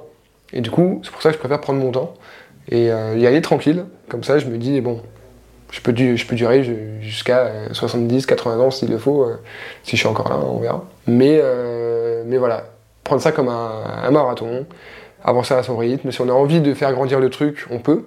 Mais il faut voir pourquoi est-ce qu'on a envie de faire ça. Est-ce que c'est par ego? Est-ce que c'est parce qu'on a des choses à prouver à soi, aux autres, à sa famille, à ses mmh. parents euh, ou autres euh, ou est-ce qu'on a juste envie de, faire des trucs, de, répondre à des besoins, tu sais, un peu le truc de base de l'entrepreneur Est-ce qu'on a vraiment un besoin auquel on veut répondre, une cause à laquelle on veut servir, mm. euh, des gens qu'on veut aider? Ou est-ce que c'est juste on veut se faire un max de thunes Ça peut aller ensemble, hein. mais si c'est juste se faire un max de thunes, ou juste combler un ego, sais pas, ou avoir des délires un peu mégalos, voilà, ça c'est problématique parce que c'est pas très tenable sur long terme et ça c'est pas très vertueux. Ouais, tu privilégies le fait de vraiment voir les choses sur plusieurs années. Euh, est-ce que tu penses pas que. Euh, alors, moi, l'impression que j'ai, c'est qu'en en fait, il y a un peu deux mondes qui s'affrontent. C'est euh, un petit peu comme on disait tout à l'heure, le monde de ceux qui sont à l'américaine et qui disent faut toujours faire plus, mm. toujours bosser plus, machin. Et, et du coup, quand tu dis bah moi je veux bosser 4-5 heures par jour pour gagner ma vie, tu as un peu la peur de, de, passer pour un branleur. Je pense que c'est, je sais pas si on, on t'a déjà posé cette question, mais moi c'est le retour que j'ai eu de gens, ou même ce que moi je ressens quand sur LinkedIn je vais faire un post où je vais dire bah euh, je, travaille 3, 4, 5 heures par jour. Tu te dis toujours, ouais, bah, qu'est-ce que les gens vont penser de moi? Ils vont penser que je suis un flemmard ou que j'ai envie de rien foutre, etc. Toi, qu'est-ce que tu en penses de ça? Bah, Au début, j'avais un peu peur de ça. J'ai des gens aussi qui m'ont dit euh, de faire attention à ça. Euh, et maintenant, je l'assume. Et du coup, je suis en train d'essayer de de, prendre le truc et de le retourner à ma sauce, dans le sens où j'assume en fait d'être fainéant. Parce que, euh, et je suis pas le seul, donc ça va, tu vois, je vois, je vois des trucs un peu émerger. J'assume et j'essaie de défendre le fait que être fainéant, pour moi, c'est être plus efficace que la, moyenne. Parce que vu qu'on est. par exemple, moi, j'aime bien travailler tranquille, mais si je peux ne pas travailler, je préfère quand même ne pas travailler que travailler. Et du coup, si je peux faire la même chose, la même qualité, la même valeur en moins de temps, bah, je le fais, tu vois. Je trouve tous les moyens pour optimiser, pour euh, améliorer la productivité et pour faire ça de manière plus, euh, plus sympa. Tu vois. Bon, moi, je suis pas un grand fan forcément des outils de productivité, euh, tout optimiser grâce aux, outils, mais optimiser grâce à des routines, à des process, euh, à faire les choses bien et à, être, à se concentrer, ce que tu disais mm. avant tout à l'heure notamment. mais du coup, pour moi, c'est oui, forcément, si, mes clients commencent à croire que je suis juste un flemmard, un, gros branlos, ça va pas jouer en ma faveur. Par contre, si j'arrive à leur faire comprendre que parce que je suis un gros branlos, bah, ce que je vais faire, ça va être super. Et que du coup, ça va aller plus vite et il y aura moins de prise de tête et justement je vais, être plus, efficace peut-être qu'un autre. Ça, c'est un peu tout le tout l'enjeu, tu vois. Bon, on n'y est pas, hein, mais euh, retourner un peu le sens des mots, tu vois. Bon, on, critique parfois ceux qui font ça, mais en vrai, euh, les mots, on dit les mots ont un sens, mais les mots ont le sens qu'on leur donne. Et t'as des mots comme ça qui sont complètement détournés aujourd'hui, mm. euh, tu sais, bah, même sur, sur LinkedIn, tous les trucs inspirants, bienveillants, machin, c'est juste, enfin, ça a complètement changé de sens au final. et du coup, moi, j'ai pas honte de dire que je suis feignant. Tu vois. même quand j'étais plus jeune, tu vois, on m'a toujours dit que j'étais feignant, mais j'ai quand même eu toujours des bonnes notes à l'école. Euh, j'ai quand même toujours géré mes projets, j'ai quand même tout bien géré. Le mec qui a tout réussi. Ça fait une success story. Euh, toute, ma vie est un succès. Non, mais en gros, j'ai toujours géré des trucs, tu vois. Même, je sais pas, mon permis de conduire, je l'ai eu du premier coup. avec le minimum d'heures de conduite. Bon, je l'ai eu tout juste, mais je l'ai eu, tu vois. Et parce que bah, c'est bien de faire des heures de conduite, mais si à un moment je peux passer le permis, je le passe, tu vois, je vais pas faire 10 mm. heures en plus. Bref, du coup, j'ai toujours aimé faire un peu le strict minimum, mais le strict minimum où tout le monde est content. Pas le strict minimum euh, où euh, c'est bâclé, c'est. Voilà, tu vois. Ça, c'est un peu le, ce qu'il faut à tout prix éviter. Et c'est un peu ça que j'essaie de combattre aussi. Euh... De pas aller dans l'autre extrême, c'est-à-dire que en fait, au final, c'est plus une question d'équilibre euh, plutôt que d'aller d'un extrême où euh, je suis en gros branlos et je fais les choses à l'arrache et je, je, me tire une balle dans le pied tout seul parce que du coup, mes clients ils sont pas contents et je perds des sous et euh, je travaille à fond 10 heures par jour. quoi. C'est ça. Mais après, je sais pas, parce que je pense qu'il y a certaines personnes qui peuvent considérer que le soft freelancing c'est un peu un truc de vendeur. Ça dépend ce que tu appelles un branleur au final, du bah, coup, c'est un peu subjectif. Est-ce que c'est juste euh, faire les choses à l'arrache et faire de la merde concrètement? Ou est-ce que c'est juste travailler autrement et ne pas vouloir travailler 10 heures par jour et prendre du temps pour mm. soi et euh, ne, pas, ne pas avoir peur d'aller courir à 15 heures euh, et de se lever à 10 heures de temps en temps, tu vois? C'est subjectif hein, au final. Mais voilà, redorons un peu le blason des, des, des feignasses. Bah, moi, si tu veux mon avis, j'ai l'impression que bah, c'est quelque chose qui est un peu en train de changer, mais je pense que la, culture du travail en France, c'est un peu ça, c'est-à-dire que euh, tu sais, bah voilà, euh, c'est euh, c'est bien vu, entre guillemets, de dire putain, moi j'en peux plus là, et depuis 6 heures je suis levé, j'arrête pas. Euh, tu vois, on dirait que c'est un concours presque, tu vois, euh, du mec qui arrive le vendredi soir qui dit je suis épuisé, euh, ouais, j'ai fait, j'ai fait une semaine de 45 heures là, j'en peux plus et tout. Tu sais, t'as l'impression que, enfin, que ça soit des indépendants ou des salariés, hein, même c'est souvent les salariés qui disent ça. Ouais, j'ai fait des heures sup, tu comprends. Enfin, tu sais, c'est vraiment, il y a vraiment cette culture du genre oh, je mérite, tu vois, j'ai bossé là, tu vois. Donc le fait d'aller à l'inverse, de dire bah limite je vais gagner plus d'argent que toi en bossant moins, t'as l'impression d'être un peu être un peu un bâtard, alors que c'est pas l'idée, mais euh, l'idée, au final, moi, ce que j'en tire, c'est plus d'être malin euh, et de dire, bah, je vais plus faire les choses intelligemment au lieu de foncer comme un bourrin euh, pour essayer de tirer tous les avantages que je peux tirer de, de ce que je fais, quoi. C'est un peu l'opposition smart work contre hard work. Il y en a qui disent que les deux c'est l'idéal. Moi je préfère quand même le smart work, mais le, peu moins de work, tu vois. Et au final, c'est un peu, euh, je pense, ce qui marche le mieux. Mais euh, bah, les deux, c'est l'idéal, mais plus tu vas bosser, moins tu peux arriver à bosser intelligemment. Mm. C'est un peu, ça revient à ce qu'on disait tout à l'heure. Ok. Euh, est-ce que tu penses que ça pourrait être entre guillemets le futur du freelancing dans le sens où, je sais pas, dans 5-6 ans, genre ça sera normal de, de, bosser, de faire du, slow freelancing ou, pas trop? Mm. bah, je t'ai un peu teasé là-dessus tout à l'heure. Mm. J'ai dit que c'était pas forcément le futur. Je pense que c'est une voie et que de plus en plus de freelance acceptent cette voie-là. Parce que le but, à mon avis, tu vois, c'est un truc, beaucoup de free euh, ont toujours voulu faire ça, ou veulent faire ça, mais osent pas. Parce que, comme tu dis, même, par exemple, je prends un exemple très, très, très concret, dans une vie de couple, si l'autre personne est salariée, qu'elle travaille 35-40 heures, qu'elle gagne sa vie, euh, bon, salarié, c'est dur de gagner très bien ta vie, tu vois, sauf si t'es euh, euh, partenaire euh, dans le conseil, tu vois. Mais euh, voilà, elle est à cette vie-là, et que toi, tu es freelance à côté, que tu travailles deux fois moins qu'elle, que tu gagnes deux fois plus, je dis elle, cette personne, ça peut être le mec ou la meuf, ben ça va être compliqué. ça va être compliqué, même s'il y a du dialogue, la relation, tout ça. Il y a des trucs sociétaux qui font que c'est quand même bizarre, hein. c'est pas normal. Tu travailles deux fois moins, tu gagnes deux fois plus. Est-ce qu'il n'y a pas un problème? Bon, après, la société est comme ça, tu vois. Euh, peut-être qu'aussi le slow freelancing, c'est aussi exploiter un peu les failles de la société capitaliste, tu vois. Mm. Euh, malheureusement, euh, un infirmier, une infirmière, va jamais pouvoir faire ça. Parce que c'est pas comme ça que ça marche dans certains milieux. Et c'est dommage. Genre, est-ce que moi, je suis plus utile à la société qu'une infirmière? Je suis pas sûr. Au contraire. Mais c'est encore un autre débat. Et après, on a cette chance-là, Et du coup, après, moi, ce que je fais avec mon temps, ce que je fais avec mon argent, je peux aussi m'en servir pour euh, l'investir, l'utiliser, le dépenser, euh, consommer, euh, vers des trucs que j'estime éthiques, responsables, donner, faire des trucs, je sais pas, acheter local, faire des trucs comme ça. C'est un peu, c'est pas, pas, forcément pour se faire acheter une conscience, hein, mais c'est pour montrer que tu peux agir à différents niveaux et essayer aussi de rééquilibrer un peu la balance, tu vois, et pas juste être dans le je prends, je prends, je prends, je profite, euh, mais aussi j'essaie un peu de contribuer aussi parce que j'ai conscience du privilège ou de l'avantage en tout cas que me confère mon, mon activité. Euh, et du coup, est-ce que ce sera le futur? Ça va dépendre, hein, on ne sait pas ce que c'est le futur. C'est comme ceux qui pensent que euh, demain tout le monde sera freelance, tu vois, moi je pense pas. Ou ceux qui pensent que les NFT ça révolutionnera, révolutionnera tout demain. T'as encore un autre sujet Pardon. N'entre pas là-dedans, s'il te plaît. On va devoir chercher une autre bouteille d'eau après. non, en gros, je pense qu'il y a des trucs comme ça qui sont des, méga trends. Euh, le freelancing, c'est une méga trend. Tout le monde en parle, il y en a de plus en plus, en France notamment, mais pas que. Euh, c'est très bien, mais tout le monde ne sera pas freelance demain. Euh, ton boulanger, il va pas être freelance. les, je sais pas. C'est quelque chose qui peut pas convenir à tout le monde, quoi. Non, bah non. Enfin, je sais pas, les mecs de chez EDF, mm. je sais pas, les, ingénieurs nucléaires, ils vont pas devenir freelance, tu vois. ça convient à certains métiers. Donc tu en auras sûrement plus demain des freelances, c'est sûr. Euh, et des slow freelance, dans cette sous-catégorie de freelance, il y en aura aussi de plus en plus.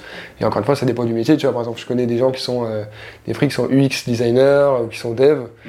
Euh, c'est pas, pas possible tu vois, d'être vraiment slow freelance parce que tu es obligé de bosser à peu près à des horaires de bureau parce que tu as des équipes avec lesquelles tu dois t'intégrer, tu as des réunions, il y a des réunions le matin, enfin, c'est pas le même rythme.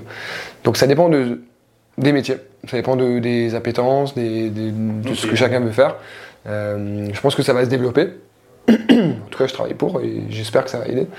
Mais euh, ça ne ça deviendra pas la majorité, je pense. Euh, à voir. Mais c'est pas forcément le but non plus. pas d'injonction. Oui, non, mais je suis, je suis, en partie, je suis d'accord. C'est marrant ce que tu as, ce que as dit. J'ai l'impression que tu lisais dans mes pensées. Parce que moi, quand j'ai commencé à, entre guillemets à, ralentir entre guillemets euh, la cadence. Moi, une, des choses qui était difficile pour moi au début, c'est que bah, euh, moi, ma copine avec qui je vis, elle est infirmière, tu vois. Et euh, bah, c'est vrai que vraiment pour le coup, des fois, j'avais cette impression-là. Alors, elle sait à peu près combien je gagne. Après, elle n'a pas mon, chiffre d'affaires non plus tous les mois, mais elle sait à peu près combien je gagne. Et c'est vrai que des fois, on en rigolait, puisque bon, elle, elle, s'en fout, heureusement, parce qu'elle aime ce qu'elle fait, mais euh, euh, c'est vrai qu'elle, des fois, elle se faisait des semaines de 40, euh, 50 heures avec des grosses journées et tout, pour gagner moins que moi qui travaillais 6 heures par jour, tu vois. Qui pouvait travailler en voyage, etc. Donc, enfin, c'est vrai que de ce côté-là, oui, il y a une espèce bah, d'injustice, mais bon, ça, c'est pas nouveau. Non, bah, c'est sûr. Mais je comprends complètement, tu vois. Bah, moi, j'étais avec une fille aussi pendant, pendant 5 ans euh, qui bossait à l'hôpital aussi. Euh, bah, c'était exactement la même problématique, tu vois. Même moi, je me sentais coupable, tu vois. Alors que j'ai rien fait de mal. Mm. C'est juste qu'il y a tel déséquilibre à tous les niveaux, tu vois, du travail, du revenu et tout. Euh, tu te dis, mais est-ce que, est que je devrais changer de métier, tu vois genre, Alors que non. C'est juste qu'il faut essayer de, de faire les choses bien à notre niveau et tout. Mais, euh, mais ouais, du coup, je savais pas que. Ouais, non, mais c'est drôle. c'est marrant. Je, prends cet exemple-là parce que je sais pas, c'est vraiment le plus un peu caricatural limite. C'est vrai. Hein. Et du coup, c'est ouf. Mais euh, après, moi, je suis aussi assez engagé sur les questions sociales, euh, etc. Donc forcément, ça m'intéresse beaucoup. mais ouais, enfin, je pense qu'il y a. Aujourd'hui, tu peux vraiment profiter de ce système en étant freelance mm. parce que c'est l'aspect marchand, l'aspect valeur ajoutée, etc. Et tu sais, quand tu vois les, certains grands noms du freelancing, des solopreneurs qui disent que tu peux facilement gagner 10 000 euros par mois en freelance, bah, c'est vrai. Et est-ce que tu seras plus utile que quelqu'un qui bosse dans le médical, dans le social, euh, dans, le, dans, le, public, euh, dans les services publics, tu vois? C'est pas sûr. Tu vois Est-ce que ton conducteur de, de, de, de, tram, il, est, il mérite vraiment euh, de gagner 10 fois moins que toi, qui écrit des posts LinkedIn pour les entrepreneurs Je suis pas sûr. Après, bon, on ne on pourra pas changer le système mmh. tout seul mais on peut euh, essayer de, de, profiter du moment euh, que, ça, que ça reste éthique, etc. Et ensuite, derrière, essayer de, de lutter à notre échelle. Quoi. Par où, euh, toi, tu as commencé pour appliquer bah, les principes du slow freelancing? Globalement, ce que je disais, c'est qu'au final, j'ai d'abord vécu les trucs mmh. avant de les formaliser, entre guillemets, avant d'écrire le, fameux article qui a ensuite servi un peu de pilier à tout ça. à la base, c'est vraiment des choses que j'ai commencé à faire. Genre, je me suis dit, bon, je vais plus travailler 8 heures par jour parce que ça marchait pas. Euh, j'ai pu travailler avec ce type de client, ça marchait pas. Par contre, euh, voilà, j'ai essayé de, me focus là-dessus, etc. Et au final, au fil des mois, ça a mis quelques temps, jusqu'à ce que je me dise, euh, c'était, ça a mis peut-être, allez, euh, ça fait 3 ans que je suis freelance à temps plein, et ça a mis bah, plus d'un an, je pense, un an, un an et demi, pour que je me dise, bon, là, j'ai l'impression d'avoir un mode de vie correct, qui me convient, je gagne très bien ma vie, ça marche bien, j'ai plus en plus de clients.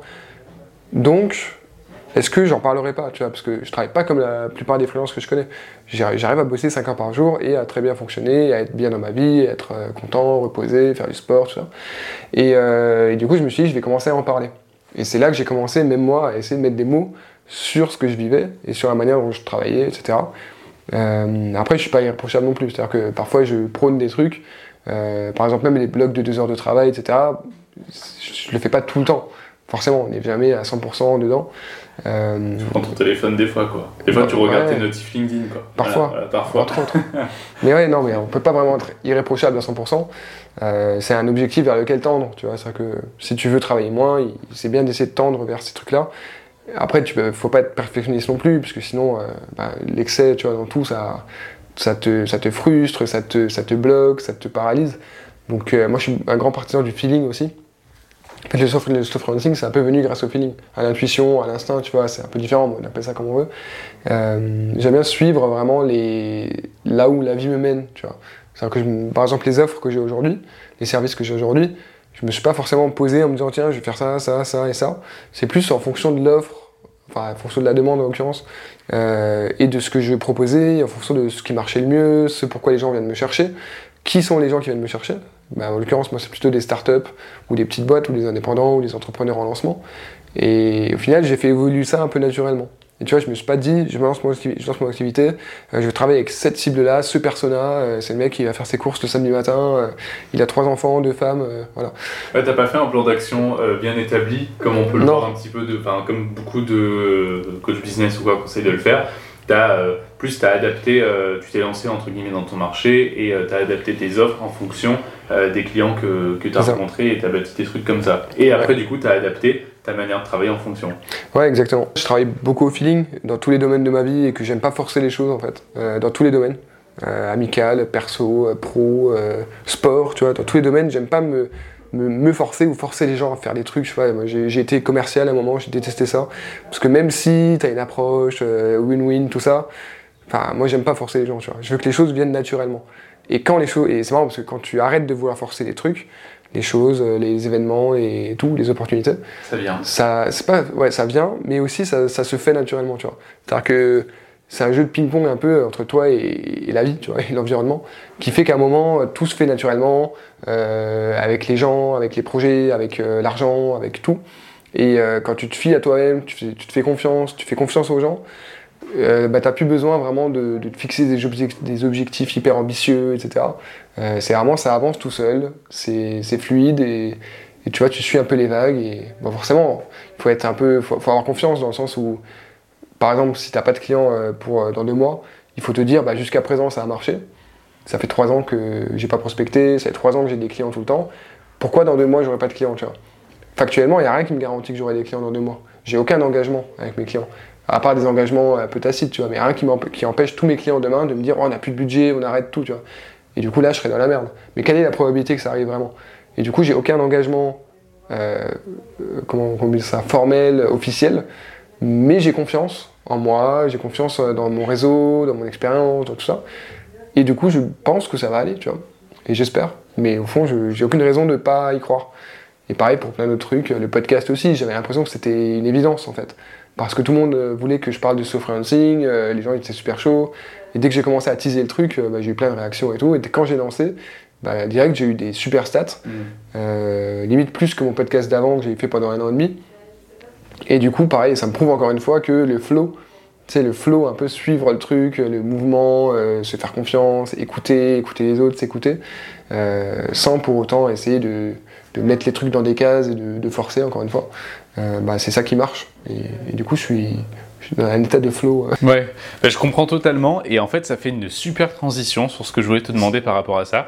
Comment tu, euh, tu ajustes, entre guillemets, du coup, euh, ta discipline, voire même ton juste équilibre entre, euh, bah, du coup, je ralentis la cadence, mais en même temps, bah, il faut quand même que je continue régulièrement à, à, prospecter ou à faire du réseautage ou à rencontrer des nouvelles personnes pour pouvoir justement m'assurer derrière de revoir des clients dans trois mois, etc. Comment est-ce que tu t'auto-juges ce juste équilibre entre euh, bah, euh, je m'écoute et en même temps je fais les choses qu'il faut faire? Euh, Je pense que du coup il y a deux choses différentes dans le sens où par exemple tout ce qui est réseautage, rencontrer des gens, parler sur LinkedIn, etc. Moi c'est pas du travail pour moi. c'est vraiment un kiff. Mais en fait j'ai pas besoin de clients moi. Tu vois dans le sens où, j'ai besoin de clients mais je veux dire j'ai pas besoin de chercher de clients. Euh, C'est-à-dire que quand je rejoins des collectifs, je suis parti de trois collectifs de freelance, euh, je fais souvent des événements, je rencontre beaucoup de gens, euh, du business, du freelancing ou autre, à Aix, à Marseille, à Lyon, à Paris, euh, c'est déjà pas mal. Euh, c'est pas pour trouver des clients, c'est vraiment pour l'aspect social, l'aspect opportunité, on sait pas, on verra ce qui se passe et tout. mais c'est pas forcément parce que j'ai besoin de clients là maintenant. Et du coup, ça, ça fait partie un peu de cet état de flow où je sais que par exemple, euh, je passe dans un podcast, je passe dans une vidéo. Je sais, je sais pas ce que ça va m'apporter, mais je sais que ça va être positif. Tu vois, et du coup, je me dis, franchement, pourquoi dire non, quoi? Et, du coup, trop bien. Euh, et, du coup, c'était quoi la question de base? Bah, comment tu, tu, tu, ouais, tu, tu, joues cet équilibre entre le slow et faire quand même les trucs que tu dois faire de. Ouais. Et bah en fait, comment dire? Euh, Tout ça, ça rentre dans mon planning de slow, on va dire. parce mm. que vu que c'est pas vraiment du travail, moi ça me fait kiffer. Euh, après, tout ce qui est travail pur, forcément, j'essaie de faire en sorte que tous mes clients soient contents, que les deadlines soient remplis, euh, que, euh, que, les projets avancent bien, et voilà, tu vois. Mes clients, ils savent pas que je suis le freelance, ils s'en foutent, ça les regarde même pas. On en discute parfois quand on se connaît bien, qu'ils voient un peu ce que je fais et tout. Mais eux, euh, ce qui compte, c'est le résultat, c'est le livrable, c'est la relation, c'est la confiance, etc. Et du moment que tout ça c'est ok, peu importe que je sois, que je travaille deux heures par jour ou que je sois au bureau toute la journée pendant 8 heures, tu vois. Donc, donc voilà, au final, je pense pas forcément à cet équilibre-là, je pense pas tous les jours.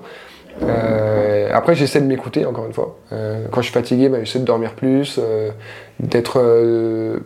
Peut-être de voir moins de gens, de plus me concentrer, de me dire tiens, je vais peut-être pas bosser dans un coworking, je vais peut-être rester chez moi. Des trucs comme ça. je planifie pas mes semaines à l'avance, par exemple. Genre, j'ai une to-do list. Je sais que je dois avoir fini ça pour tel jour. Tout le reste, au feeling, tu vois. C'est-à-dire que je sais pas exactement quand je vais aller où cette semaine. Je sais pas, je sais à peu près quand est-ce que je vais travailler sur quel sujet, quel client mais ça peut encore changer en fonction de est-ce que j'ai une préo qui arrive, est-ce que ce jour-là je suis fatigué euh, ou autre? Euh, et, je pense que ça, ça me permet de rester un peu dans cet état d'esprit slow et de pas euh, de pas non plus tomber dans le côté inverse. Et j'avoue que notamment pendant le Covid, pendant le confinement et tout, j'étais un peu parti en couille, hein, clairement. c'est encore cet excès de liberté là qui fait que parfois je, tu te décales en fait. Et parfois je me décalais, je me couchais à 3-4 heures du mat, je me levais à midi. Le problème, c'est que tu te lèves à midi, tu as déjà plein de notifications, de mails, de trucs, d'appels en absence. Franchement, là, des fois, ça me faisait un peu mal. Euh, c'était pas pour ça les appels prévus, tu vois. Euh, du coup, je prévoyais jamais d'appels le matin. Donc, c'était des appels euh, impromptus, on va dire. Euh, après, je réponds jamais au téléphone, donc c'est encore une autre histoire. Mais du coup, quand tu commences à te décaler comme ça, tu sens qu'il y a un truc qui va pas, tu vois. Parce que tu te dis, bon, c'est sympa, hein, là, c'est le flow exagéré, mais c'est pas tenable. Parce que mm. tu te décales par rapport à la vie sociale, par rapport à tout ça. Et c'est pas, même mentalement, tu vois, on n'est pas fait pour, pour se lever à midi en vrai. Euh, quand tu le fais, c'est rigolo, c'est rigolo une semaine. Et quand ça commence à durer quelques mois et que quand euh, tu allumes la console à 1h du mat, tu sens que. Oui, c'est sur la pente descendante. Ouais, c'est ça, tu sens que ça va, ça va pas dans la bonne direction. Euh, donc ça peut être marrant à un moment. Hein. Je pense que le Covid, le confinement, c'était un bon moment pour tester ça. Mais bon, là je me sens quand même mieux depuis que je me lève plutôt vers 8h et que j'ai des journées Enfin, j'ai pas des horaires du bureau, mais en tout cas, mes journées, c'est plutôt 8h, 1h euh, du mat, tu vois. Ouais. Bah alors, du coup, pour revenir un peu sur euh, les horaires, euh, toi, tout à l'heure, du coup, tu m'as dit que bah, tu fonctionnais un petit peu par tranche, que du coup, bah, toi, le meilleur moyen que tu avais trouvé pour rester concentré, alors après, une fois, encore une fois, tout le monde est différent et tout le monde a une concentration différente, mais toi, la meilleure façon que tu as trouvé, c'est par exemple de bosser sur une tranche de 2-3 heures le matin, de faire une pause, de faire ta life pendant 3-4 heures et de reprendre après en début, milieu d'après-midi et de rebosser. Est-ce qu'en faisant ça, pas du coup l'impression de bosser un petit peu tout le temps et au final de tout le temps bosser alors que tu bosses pas vraiment tout le temps. Tu vois ce que je veux dire? De ouf, mais ça au début je l'avais beaucoup. Au début, je l'avais énormément parce qu'au début, c'était encore pire que ça. C'est-à-dire que je me levais, le premier truc que je faisais le matin, donc je prenais mon petit déj et direct, je bossais. Et après, pareil, comme tu dis, euh, j'enchaînais un peu travail, pause, euh, balade, euh, console, je sais pas, voilà, je faisais des trucs. Ça fait que parfois il était 20h, j'avais que travaillé 3-4 heures, mais j'avais encore du travail. Et du coup, je rebossais encore jusqu'à 23h. C'est que je me suis levé, j'ai travaillé, je me suis couché, juste avant de me coucher, j'ai travaillé. Et entre les deux, j'ai fait plein de trucs dont travailler. Et donc, oui, là, j'ai l'impression de travailler tout le temps, alors que j'ai pas beaucoup travaillé. Et ça, c'est vraiment ce qu'il faut éviter. C'est pour ça que je recommande pas forcément de travailler le soir, ou en tout cas, je recommande pas de travailler à la fois le soir et le matin. Tu vois? Soit, enfin, moi en tout cas, ce qui marche pour moi, c'est travailler le matin, enfin, que le matin parfois, ou alors le matin et l'après-midi, pas trop tard, ou alors pas travailler le matin, et travailler juste l'après-midi et un peu le soir. Mais sinon, effectivement, tu risques de tomber dans un truc où euh, tu es toujours dans le travail. Parce que même quand tu fais ta pause, bon, le but c'est de te déconnecter. Euh, tu vois, tu vas faire une balade, euh, tu vas faire du sport, tu vas jouer à la console, voir des gens, faire un déj tu vas te déconnecter, mais au fond, tu sais que tu as du travail après. Et ça, c'est une mini charge mentale qui est bien présente et dont j'essaie de me débarrasser. J'avoue que là, moi, je travaille presque plus le soir. Déjà parce que je me rends compte que c'est pas forcément là où je suis le plus productif. Euh, et en plus parce que oui, le but c'est pas de travailler tout le temps. Euh, le but ce serait limite l'inverse, d'avoir l'impression de jamais travailler. Hmm. Comme ça, moi, tu peux pas dire je suis toujours surbooké. Ouais. Comme ça, au fond, au fond, à la fin de ta semaine, tu dis bon, bah, bon j'ai bien travaillé, mais j'ai bien profité aussi. Et c'est aussi, euh, tu vois, les moments dans ta tête où euh, t'es bien. En fait, tu te dis pas, euh, attends, bon là, là, je kiffe, mais après là, là avant ce soir, il faut que j'ai fini ça quand même. Hein. Mm. Donc ouais, non, complètement, t'as raison, faut éviter d'être dans cette... ouais, je pense que je sais pas si tu es d'accord avec moi, mais il faut, si tu es dans l'objectif de, bah voilà, de trouver un peu les, les moments où tu es le plus productif, c'est de tester plusieurs choses et de voir ce qui marche le mieux pour toi, tout simplement. quoi tester toujours. Hein. Dans tous les cas, il n'y a pas de méthode miracle universelle, euh, contrairement à ce qu'on peut nous faire croire dans le dev perso ou des trucs comme ça. Il y a des trucs qui marchent pour beaucoup de monde, mais ça se trouve, euh, toi pas et moi non plus. Bah moi, pour avoir testé plusieurs, euh, plusieurs méthodes, moi, depuis vraiment que, que je suis freelance, entrepreneur ou ce que tu veux, y a, moi, je peux vraiment, j'arrive plus à me passer de travailler le matin. À part le, week-end, tu vois.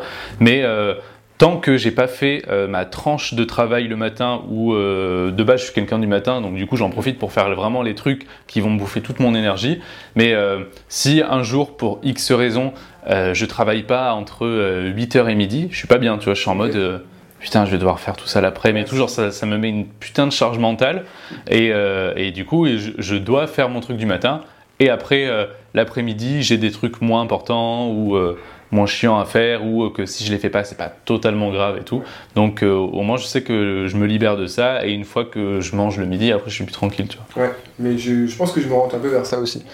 Euh, parce que pareil, je me rends compte que j'ai un peu plus d'énergie le matin que parfois euh, quand je fais quand je me force un peu enfin je me force pas je mets pas de réveil en général sauf exception mais parfois quand je me réveille tôt parce que le soleil m'a réveillé à 7h30 je me lève je prends petit déj je bosse à 8h30 et là, je fais des trucs, euh, tu vois, des, trucs exigeants pour moi, bah, c'est par exemple euh, rédiger une landing page, rédiger un article, euh, vraiment la prod, la prod pure.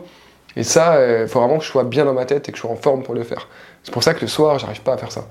Déjà, j'ai pas envie, j'arrive pas à m'y mettre, et en plus, je sens que ça, ça rame un peu. Par contre, le matin, c'est là où j'ai l'impression que ça marche le mieux aussi. Et par contre, l'après-midi, c'est là où j'essaie de caler mes réunions, mes appels, parce que j'ai quand même beaucoup d'appels et de réunions. Et ça, t'as pas besoin d'être très frais, tu vois, clairement. Mmh. par contre, à l'inverse, si je me cale mes appels à 9h et à 11h le matin, ça, ça fatigue. Et du coup, après, ça me, ça me bouffe mon énergie. Et euh, mais du coup, c'est bien de savoir comment on fonctionne. À l'inverse, je connais des gens qui bossent. Euh, ça fait 5 fois que je dis ça. Le mec connaît trop de monde. Du coup, je connais du monde qui bosse euh, le soir. Et du coup. Ils y arrivent très bien. C'est OK pour eux, tu vois. Donc, vraiment, tester des choses, pas avoir peur de sortir un peu du cadre mm. parce qu'on a cette liberté-là. Et forcément, il faut se mettre en accord avec sa famille.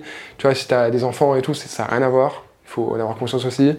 Si ta, ta compagne, ton compagnon, il fait un truc qui a rien à voir, il faut quand même qu'on puisse se voir un peu, parce que sinon ça va être compliqué. Euh, et puis ça dépend, enfin ça dépend de. Bah, après, je pense que ça dépend des gens. En plus, euh, je sais pas si tu connais ce truc un peu des chronotypes. Ouais, ça, te parle. En gros, les chronotypes, c'est euh, euh, tout le monde a un chronotype différent. C'est régi un petit peu par, ils ont mis ça par rapport à des animaux. Ils ont fait des études mhm. et en gros, euh, bah, chacun suivant bah, notre cycle de sommeil, on va avoir en fait des moments dans la journée tous où on est plus ou moins productif. techniquement, il y a des gens comme nous qui sommes productifs le matin, mais il y a des gens pour qui avant 10 heures ils, sont bons à rien, tu vois. Et c'est ok. Et ces gens-là, bah, souvent quand ils sont freelance ou quoi, ils en profitent pour bosser de 14h à à, 20h. Et en vrai, c'est ok de bosser de 14h à, 20h si c'est la tranche où tu es le, le, plus productif. Moi, perso, euh, après 17h, euh, j'ai plus envie de mettre les pieds sur mon ordi, tu vois, voilà, c'est ça. Ouais, non, c'est là. Mais c'est vrai que du coup, quand tu connais ça, moi, je, je me reconnais pas du tout là-dedans. Tu vois, genre, euh, moi, le matin, je me réveille, je suis frais. Parce que je dors bien aussi et que je n'ai mm. pas de réveil. Mais c'est sûr que si tu te réveilles et que t'es pas au top, euh, faut mieux attendre un peu. Mais euh, ouais, c'est important tout ça. Il y a des bouquins là-dessus, je crois. Ouais, il y a des trucs, euh, ouais. ok. bon, sinon, on a dérivé un peu sur des perso et tout, machin. C'est pas grave. C'est obligé de façon de dériver sur ça. Il y a des liens hein, avec ce que aussi. Bah oui, c'est clair. Bah, bah justement, c'est un peu en lien ce que je par rapport à ce que je t'ai dit tout à l'heure, l'équilibre que tu trouvais tout. Est-ce que toi, du coup, ça t'est jamais arrivé euh, ou d'avoir des retours de, gens qui ont perdu en chiffre d'affaires involontairement en essayant d'appliquer euh, les principes du soul freelancing euh, pour eux ou, ou, pas du tout? Je réfléchis, je sais que l'inverse est arrivé souvent, donc des gens qui ont des gens qui sont passés dans le podcast d'ailleurs, donc des gens qui ont voulu travailler moins en gardant le même niveau de vie, ils ont, ils ont réfléchi un peu avant quand même, ils ont fait leur truc et ça s'est bien passé. Après, je pense à peut-être des freelances qui alors c'était pas forcément un objectif slow freelancing, c'était des gens, ils, étaient, ils, bossaient trop, ils étaient fatigués, euh, ils avaient des problèmes dans leur famille, euh, ils se sont dit non il faut que je travaille moins sinon ça va partir euh, je sais pas où. Donc là ils ont travaillé moins et donc forcément ils ont gagné un peu moins, mais c'est parce que la démarche n'était pas la même. C'est vraiment une démarche de il faut que je travaille moins sinon ça va plus aller. Hmm. pour se mettre au slow freelancing, il faut pas être dans cet état d'esprit là, tu vois. tu peux t'y mettre après. Mais il faut, je pense, avoir une certaine clarté dans ta tête, pas être trop stressé, pas être en burn-out, parce que là, tu n'es plus apte à mettre en place ce qu'il faut pour être le freelance et que ça marche bien pour toi. Après, peut-être passer par cette phase-là, passer par cette phase de, euh, bah, du 4-5e, tu vois, passer par cette phase de je travaille un peu moins et je vais gagner un peu moins, et euh, je me prépare un peu à l'avance, euh, je fais attention à mes dépenses, etc. Mais en général, si tu fais les choses bien et que tu te laisses un peu le temps, ça va mettre peut-être quelques mois aussi, il n'y a pas de raison que ça se passe mal. Parce que Quand je dis ça, ça me fait penser à la phrase de, Thibault Louis dans son podcast il n'y a pas de raison que ça se passe bien. Parce que j'ai trop écouté. Euh, mais du coup, il n'y a pas de raison que ça ne marche pas. Vu que techniquement, tous ceux qui le font, ça marche bien pour eux. Euh, et, que justement, c'est plus adapté à soi. À, soi. Euh, donc, franchement, j'ai pas d'exemple en tête, à part ceux qui s'y sont mis un peu à marche forcée, parce que c'était ça ou, ou, le burn-out. c'est presque ça. Hein. voilà. Ok, ouais, bah euh, oui, en gros, si je comprends bien, si vraiment euh, tu te renseignes bien sur le sujet, que tu écoutes bien, mais vraiment bien le podcast de Brice, que tu écoutes tous les épisodes et que tu laisses 5 étoiles sur Spotify et, Apple Podcast, il euh, n'y a pas de raison que ça se passe bien, comme, comme dirait Thibaut. Et surtout, si tu prépares les choses en avance, que tu fais aussi les choses intelligemment, et que bah, peut-être que si aujourd'hui, alors tu me dis si je dis des conneries, mais si aujourd'hui tu es habitué à travailler 8 heures par jour, tu peux pas euh, demain te dire vas-y, à partir de demain je bosse que 5 heures, faut peut-être faire les choses petit à petit, euh, revoir, peut-être t'auto-analyser, voir euh, où est-ce que tu perds le plus de temps, à quel moment de la journée tu fais le plus des choses bêtement ou quoi. Mhm. Donc peut-être faire avoir déjà une petite période d'introspection avant de passer 100% sur réduire drastiquement tes heures de travail, etc. Quoi. Bah clairement, introspection et ce qu'on disait tout à l'heure, faire des tests, mhm. voir un peu ce qui fonctionne le mieux pour toi et te laisser quelques mois histoire de trouver le bon rythme. Euh, et de voir si c'est vraiment ça qu'il te faut. Quoi. Selon toi, quelle est euh, l'erreur qui t'a coûté entre guillemets le plus cher? Ça peut être en termes d'argent ou en termes de temps. Euh, qu'est-ce que tu as fait que tu pourrais nous partager aujourd'hui qui t'a le plus fait chier quoi? J'ai pas, en vrai, j'ai pas commis tellement d'erreurs. dans le sens où j'apprends beaucoup de, de, plein de choses et que je te disais, je fais beaucoup de choses au feeling. Et quand tu fais les choses au feeling, j'ai l'impression que tu fais moins d'erreurs parce que es plus, tu vas plus vers ce vers quoi tu es amené naturellement. Euh, qu'est-ce que j'aurais pu faire comme erreur? Tu m'en poses encore une bien bonne. Euh, après, en fait, j'ai toujours essayé quand même de faire les choses correctement, tu vois. C'est-à-dire que je me suis lancé, quand je me suis lancé à temps plein, j'ai lancé mon site, j'ai fait mon contenu, j'ai, euh, j'étais hyper actif sur les réseaux. Un logo, des cartes de visite. Ouais, c'est vrai, j'ai fait un logo, j'ai fait les cartes de visite. Et carte de visite, j'avais. Tout bon, un freelance qui se lance, des flyers. ah, non, pas jusqu'au flyer, mais. L'arrière de la voiture. J'avais des. presque. J'avais des, des, cartes de visite, j'avais distribué 5. Euh, du coup, les 495 autres, euh, je les ai gardés dans un coin, je me suis dit, j'en fais plus jamais. Et maintenant, je rencontre des gens qui me disent, ah, t'as pas de carte de visite? Je dis, Bah, non. Attends, on est en 2000... sur LinkedIn, quoi. Exactement, on est en 2022, quoi. on est en digital. Non, mais en vrai, en vrai j'ai pas commis euh, d'erreur de ouf. j'ai pas beaucoup de regrets, tu vois, dans ma vie pro en tout cas dans la vie perso non plus d'ailleurs. Euh, ça m'a un peu pensé aux questions, euh, genre un entretien ou quoi, quand on te dit mhm. euh, si tu devais revenir en arrière, qu'est-ce que tu ferais différemment C'est un peu ce genre de questions, ouais. C'est ça, mais en vrai, moi je, je, sais pas, je suis fier de tout ce que j'ai fait dans le sens où je sais que c'est grâce à ça que j'en suis là aujourd'hui. et au final, j'ai pas, pas vraiment fait beaucoup d'erreurs. Peut-être que certains diront que c'est parce que j'ai pas pris assez de risques. ah si, je pense que si j'avais gardé les sous que j'avais mis en crypto en 2016, euh, voilà. T'as perdu des sous en 2016 En fait, j'avais joué un peu, tu vois, j'avais quelques centaines, quelques milliers d'euros. Pas énorme. Hein. J'avais joué un peu en 2016-2017 et j'avais tout retiré et j'avais arrêté, tu vois. Alors je sais pas si t'as suivi, mais ah voilà, en ce moment c'est un peu compliqué. Ça, ça dépend dans quoi t'as investi, quoi. Mais... Bah, j'avais du Bitcoin, Ethereum et tout. Si t'avais laissé dans le Bitcoin, je pense que ça voilà. pas mal aujourd'hui. Après, j'y croyais beaucoup à l'époque. Aujourd'hui, j'y crois beaucoup moins. Et c'est aussi pour ça que j'avais retiré, parce que je me disais qu'au final, toutes les promesses de ça, hmm. pas tenues et que ça allait nulle part. Je, je suis assez d'accord avec ça, tu vois. En tout cas, si j'avais gardé ça à l'époque, ça a fait facile x10, je crois, de 2016 à, ouais, 2021. 1000 balles de Bitcoin, bah, J'avais plus de 1000 balles dessus, hein, donc ah, clairement, bah, euh, voilà. Ça c'est plus financier du coup. Après, oui, Mais voilà, c'est à ça que je pense. Donc, pas forcément d'erreur, mais en gros, tu es content du chemin parcouru. Et donc, si, si euh, demain tu prenais une machine à remonter le temps, que tu revenais en 2016, tu aurais fait exactement la même chose. À part pour le Bitcoin. à part pour le Bitcoin. ouais, voilà. Non, en vrai, je regrette rien. Euh, je me suis lancé du coup en 2017 et franchement, j'ai fait plein de trucs. Euh, j'ai jamais forcé les choses. Après, forcément, je pourrais te dire, ben, j'aurais peut-être euh, insisté plus sur le copywriting à un moment, j'aurais peut-être créé plus de pages de vente pour moi, euh, j'aurais peut-être. Si, ah si, je, t'en ai trouvé une. J'aurais peut-être pris des tarifs plus élevés dès le début. Parce qu'en fait, j'ai commencé vraiment très bas, moi. Je me suis vraiment vendu, sous-vendu, je me suis vraiment bradé de ouf au début. Et du coup, j'ai eu un peu de mal à monter, mais je suis monté progressivement. Je prends un exemple, euh, un article par exemple, euh, un article de blog. Avant, je facturais euh, sans problème des articles de 1000 mots à 40 euros. Aujourd'hui, je suis plus, bah, j'ai fait x4 concrètement. Aujourd'hui, je suis plus à 180, entre, 180 minimum et 300 euros concrètement. Mais à l'époque, ouais, vraiment, j'avais des articles à 50 euros, à 75 euros. C'était mmh. normal pour moi. Après, j'étais étudiant aussi, donc si je m'en foutais, tu vois, j'avais pas la, pression du résultat euh, financier, on va dire. Hmm. Euh, donc j'aurais peut-être pris des tarifs plus élevés dès le début et je serais monté plus vite aussi. Parce que forcément, les tarifs, tu peux pas les monter du jour au lendemain. Avec les mêmes clients, c'est très dur de monter tes tarifs. Je l'ai déjà fait. Euh, mais bon, c'est un peu risqué quoi. et du coup, ouais, j'aurais peut-être joué un peu plus là-dessus. Parce qu'aujourd'hui, bah, je gagne ma vie, tu vois, j'ai des bons tarifs, mais je sais que je suis encore moins cher en copywriting par exemple, que des gens qui sont lancés il y a un an, il y a deux ans, parce que eux ils se sont dit bah copywriting ça marche, 100 euh, euros le post LinkedIn, tu vois. Mm. Pourquoi pas? Mais euh, je sais pas, moi j'ai encore du mal un peu à monter mes tarifs euh, trop vite, donc je monte tous les six mois à peu près, tu vois. Ou, alors l'autre truc c'est quand j'ai un client qui m'approche, qui est intéressant, je me dis ça peut être bien qu'on bosse ensemble, j'ai déjà beaucoup de taf, mais bon, tout se négocie, et du coup je propose un tarif un peu plus élevé que d'habitude tu vois, je sais pas, une fois et demie plus élevé que d'habitude. S'il dit non, bah, c'est pas grave, tu vois, tant pis. S'il dit oui, bah, je vais m'arranger. Et du coup, c'est comme ça que j'ai souvent augmenté mes tarifs. Et c'est comme ça que je recommande de le faire, hein, clairement. C'est un bon moyen, c'est ce que j'avais fait aussi. C'est ça, dès que tu es, full, tous les prochains clients, tu leur dis euh, une fois et demie ou deux fois le tarif de base, sans leur expliquer ça évidemment. Ah Sinon ça, ça, casse un peu le truc. Et s'ils disent oui, bah franchement trop bien. Bon, tu vas peut-être un peu galérer au niveau timing à un moment. Euh, moi j'ai bossé le week-end parfois à l'époque, mm. euh, pas, pas, pas, comme aujourd'hui, dans le sens où je bossais vraiment tous les jours à un moment.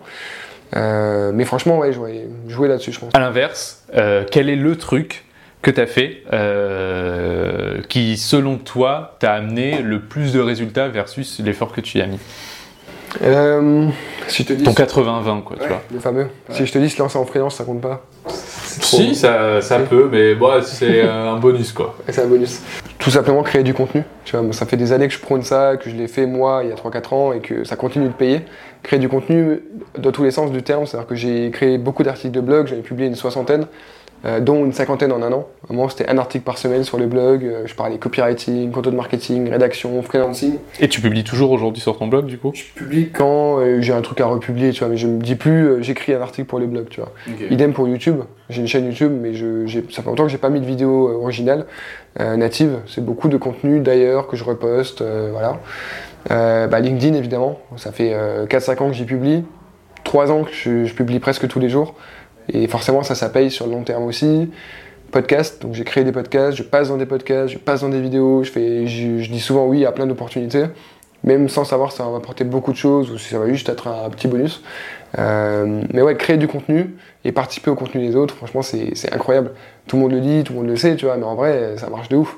Et ça met parfois un peu de temps, mais une fois que c'est lancé, ça s'arrête plus. Et, euh, du coup, franchement, euh, tous mes clients, pendant des années, venaient de ça venez de ces canaux-là. Donc ça peut être Google, parce que du coup mon site est bien référencé sur Google. Tape copywriter freelance, je suis dans les premiers résultats. C'est pas négligeable. Ça fait plaisir. Euh, et maintenant, ce qui a changé, c'est que j'ai beaucoup de clients qui viennent par le bouche à oreille, par les recommandations, par mon réseau. Donc c'est encore mieux, parce que là c'est vraiment, déjà avant j'avais pas besoin de me vendre, là j'ai encore moins besoin de me vendre, tu vois. Donc euh, comme ça ils, veulent direct travailler avec moi. Euh, et j'ai quand même encore des demandes via mon contenu, donc c'est cool. Et après, ça m'attire aussi plein d'autres choses, tu vois. Ça m'attire aussi des gens avec qui je discute, des relations, des gens avec qui, euh, des gens que je peux aider aussi. Parce que si je peux aider des free, aider des copywriters ou autres, c'est toujours un plaisir aussi. Euh, et ouais, donc créer du contenu, euh, mais encore une fois, toujours au feeling, tu vois. Je me suis jamais fait de stratégie pour moi. C'était vraiment à l'instinct. J'ai envie de faire un article là-dessus cette semaine, bah, je vais faire là-dessus. j'ai envie de faire un post LinkedIn là-dessus. Je vais prendre dans ma petite liste de sujets. Tiens, allez, je parle là-dessus aujourd'hui. Et pas se mettre la pression en fait. Sinon, tu t'avances pas et tes contenus ils sortent jamais et, tu t'es jamais content. Enfin, tu vois, euh, faut pas trop se mettre l'impression non plus, quoi. Hmm. Est-ce que tu es plus de la team, euh, tu crées tes contenus genre euh, à l'avance et tout, et tu les postes au fur et à mesure? Voilà ce que tu, fais au jour le jour, selon. en fait, moi, quand j'ai un truc de près, j'ai envie de le balancer, tu vois. là, j'ai des épisodes du podcast en avance, mais j'ai trop hâte qu'ils sortent, tu vois. Et du coup, je, je préfère faire au dernier moment, sauf quand c'est, là, en l'occurrence, un podcast avec des invités c'est obligatoire de le faire à l'avance. Mais par exemple, des posts LinkedIn, si vraiment j'ai envie de faire un post et que je le fais, je vais le publier, tu vois. Du coup, parfois, je publie deux fois par jour. Mais j'ai pas envie d'attendre, en fait. Parce que je me dis, demain, j'aurai une autre idée. J'aurai un autre post à faire. Ouais, ça m'arrive aussi. Tu comprends. Et, du coup, euh, non, j'aime bien, j'aime bien balancer direct. Et, et, ouais, dans les posts LinkedIn, souvent, 5 euh, minutes avant de publier, je savais pas que j'allais faire un post LinkedIn. Et du coup, parfois, je, je me chauffe, je fais le post, je publie, bim. Et on peut penser que c'est une stratégie et que c'est un planning éditorial, tout ça, pas du tout. C'est vraiment spontané. Et c'est tout l'inverse de ce que je fais avec mes clients, parce que là, en l'occurrence, c'est différent. On parle d'une marque, on parle d'un planning, on parle d'un rythme, euh, il y a plein de gens impliqués, etc. Et du coup, ah, ça me donne une certaine latitude pour moi, euh, parce que justement, je, suis, je suis le seul décisionnaire à bord. Ok, ce qui est marrant, c'est que euh, en fait, dans les deux choses que tu m'as données au début, tu m'as dit un peu en rigolant se lancer. Et après, tu m'as dit euh, créer du contenu. En fait, ce qui est marrant, c'est que en fait, ces deux choses, c'est les deux choses qui apportent le plus de résultats. Parce que, premièrement, créer du contenu, c'est ce qui apporte le plus de résultats, mais sur du long terme, parce que c'est que au bout de euh, plusieurs mois, mais plutôt plusieurs années, que tu vas vraiment euh, te faire un nom et avoir des clients qui viennent régulièrement grâce à ça et se lancer en tant que freelance, c'est aussi le truc qui paye le plus, mais dans plusieurs années, dans le sens où ce que tu m'as dit, euh, le fait que tu aies des recommandations, euh, ça, ça se fait parce que euh, ça fait 4-5 ans que tu es là, que tu es là tous les jours, et que tu es référencé sur Google, etc.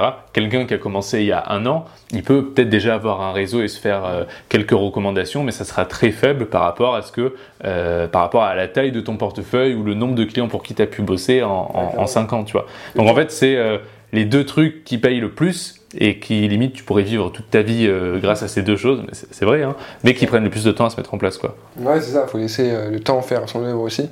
Et du moment que tu fais les choses correctement, le temps joue en ta faveur. Et à l'inverse aussi. Tu sais, genre si tu fais rien ou que tu fais des trucs un peu, tu fais un peu de la merde, bah, le temps il va jouer contre toi. le temps c'est un peu un accélérateur de tout. De tout ouais. Tu vois, si tu fais du sport longtemps, bah, ça va être super. Par contre, si tu fais pas du tout de sport et que tu manges n'importe quoi et que tu bois beaucoup d'alcool, euh, bah, au bout de 5 ans, euh, tu vois, ça va vraiment, le temps va jouer contre toi. Et du coup, tout dépend de sur quelle voie tu es engagé. Bon, après, évidemment, il y a pas, c'est pas tout blanc ou tout noir, hein. tout est un peu mix.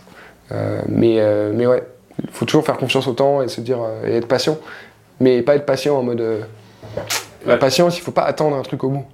Parce qu'il peut très bien rien se passer au bout. Mm. Et ça, c'est très dur à comprendre parce que je trouve, les, par rapport à ce qu'on disait tout à l'heure là sur le dev perso un peu bullshit, il y a une genre de notion de patience, en mode euh, patience, et après tu verras, ça va marcher, et après tu verras, ça va, tu vas décoller, tu vas devenir millionnaire, ce que tu veux. Et, mais non, en fait. Genre, la patience, faut pas que tu attendes un truc à la fin. Il faut que tu le fasses de bon cœur, ce que tu fais, et que tu sois patient parce que c'est comme ça que ça marche et tout. Mais il faut pas te dire que c'est garanti qu'il se passe un truc à la fin, tu vois. Mm. Et ça marche dans tous les domaines. Hein. Euh, je sais pas, dans ta vie euh, pro, tu es avec un client, tu négocies, tu vas le voir, euh, tu, tu, vous discutez, on envoie des devis, on échange. Il faut pas te dire, bon allez là, parce qu'il faut signer quoi. Non, ça se trouve, ça va rien donner. Soit toi tu vas pas vouloir, soit lui va pas vouloir. Dans ta vie perso, pareil, tu vois. Genre, je sais pas, tu, tu vois une meuf, euh, il faut pas te dire là je fais le date là parce que après bah, il faut qu'on se pécho tu vois sinon ça sert à rien non il faut apprécier chaque moment et si tout va bien, il se passera un truc à la fin. Qu'est-ce que tu consommes comme contenu que tu aimerais euh, nous partager euh, et qui n'est pas forcément lié au, domaine de l'entrepreneuriat? Ok. La question, elle partait très bizarrement. Qu'est-ce que tu consommes euh, comme drogue exactement? Moi, je consomme énormément de contenu. J'écoute 2-3 heures de podcast chaque jour. Je regarde, je sais pas, une 2 heures de vidéos par jour sur YouTube notamment. je lis quelques newsletters. Pas mal d'ailleurs. Euh, et, pas mal de LinkedIn, mais globalement, je sais pas, par exemple, on va prendre un format de chaque, tu vois, une newsletter. Euh, j'aime bien, euh, bah, j'aime bien Snowball, tu vois, ça, ça commence à être un peu connu, tu vois, de, de Lopez, pour faire un premier pas dans l'investissement, les finances personnelles. c'est pas mal du tout, et j'aime bien parce que ça sort un peu des clichés de l'investissement un peu racoleur, on va dire. C'est hyper pédagogique, etc. Même la version gratuite, puisque aussi une version payante du coup. Ça, c'est la newsletter que je lis euh, à chaque fois. Après, niveau YouTube, je dirais. Euh, je dirais Ben Never, hein, franchement, parce que bah, je regarde encore une vidéo de, lui tout à l'heure, et franchement, c'est hyper intéressant parce que c'est des contenus qui sont hyper bienveillants, euh, qui abordent des sujets hyper intéressants avec des gens de tous horizons. C'est à la fois on rigole, à la fois c'est des sujets parfois hyper sensibles, hyper graves, etc. Euh, et c'est. Ouais, franchement, il y a vraiment des bonnes vibes là-dessus. Et euh, t'as l'impression de passer un moment avec des potes. Euh, enfin, voilà, vraiment trop bien. Et niveau podcast, pareil, j'en écoute beaucoup sur plein de sujets différents. Tu vois, ça va du. La politique. Ah, si. En fait, j'ai arrêté d'écouter les podcasts sur l'écologie et le climat parce que c'était trop, ça devenait trop anxiogène pour moi après des années à en écouter. Euh, mais en ce moment, j'écoute pas mal euh, Manon Tournant, euh, qui est freelance, qui, qui, accompagne les entrepreneurs. Elle a pris un bon tournant, j'espère. Elle a très bon tournant. D'ailleurs, dans ce podcast. Pardon, désolé, vas-y. Tu t'arrangeras avec elle. c'est un, un, podcast qui s'appelle L'ascenseur émotionnel et qui interviewe des gens que la plupart des free doivent connaître, tu vois, un peu les grandes figures milieu, euh, mais avec un axe très euh, émotionnel, très euh, perso, etc et très vulnérabilité aussi, etc. C'est pas comment tu as réussi à faire 10K avec ton lancement, etc. elle, son, son activité, c'est vraiment d'accompagner les entrepreneurs, les indépendants, tu vois, dans, dans la meilleure gestion de leurs émotions, etc. Et du coup, son podcast, c'est des épisodes de genre une heure, de discussions très intimes parfois, avec, bah, avec des grands freelances, des solopreneurs, etc. Donc euh, franchement, trop bien. Vachement intéressant. Et ça apporte un autre regard que le seul regard euh, croissance, growth, euh, comment tu as fait pour en là, c'est ça. Et du coup, il y a... Ouais, la plupart de ces invités, je les connaissais déjà, soit personnellement, soit bah, j'avais déjà vu leur contenu, enfin, vu leur tronche et je l'ai déjà écouté avant. Mais c'était vraiment que des interviews complètement innovantes, tu vois. J'ai jamais entendu ça avant, de leur part. Donc, donc trop bien. Et euh, voilà, je m'arrête là, mais en vrai, il y en a beaucoup. Ok. Brice, du coup, on peut te retrouver, j'imagine, sur LinkedIn Principalement. Ouais, LinkedIn, euh, LinkedIn, Insta aussi. Insta, c'est pro perso, mais. Euh, tu mixes un peu des deux, quoi. Ouais, voilà. Je, je, me prends pas la tête non plus. Euh. Un coup, on est sur la photo cocooning avec le, le chien, et puis après, c'est la photo euh, euh, entrepreneuriat, mindset. je rigole. Non, il y a un peu de tout, hein, franchement. Tu rigoles, tu rigoles, mais c'est vrai. Parfois, je mets des, des, stories avec mon chien, parfois, je mets des stories avec mon dernier passage. où je parlais slow freelancing et de copywriting, tu vois. Donc je me prends pas la tête, j'ai un peu de tout, donc venez faire coucou. Euh, et après, newsletter du podcast, donc Slow Freelancing la newsletter, et le podcast, hein, évidemment, Slow Freelancing le podcast, qui sort toutes les semaines, euh, sur toutes les plateformes évidemment. Et après, après, je suis un peu partout aussi. Hein. Parfois, je, parfois, je fais des passages, je passe une tête par-ci par-là, euh, comme aujourd'hui chez toi.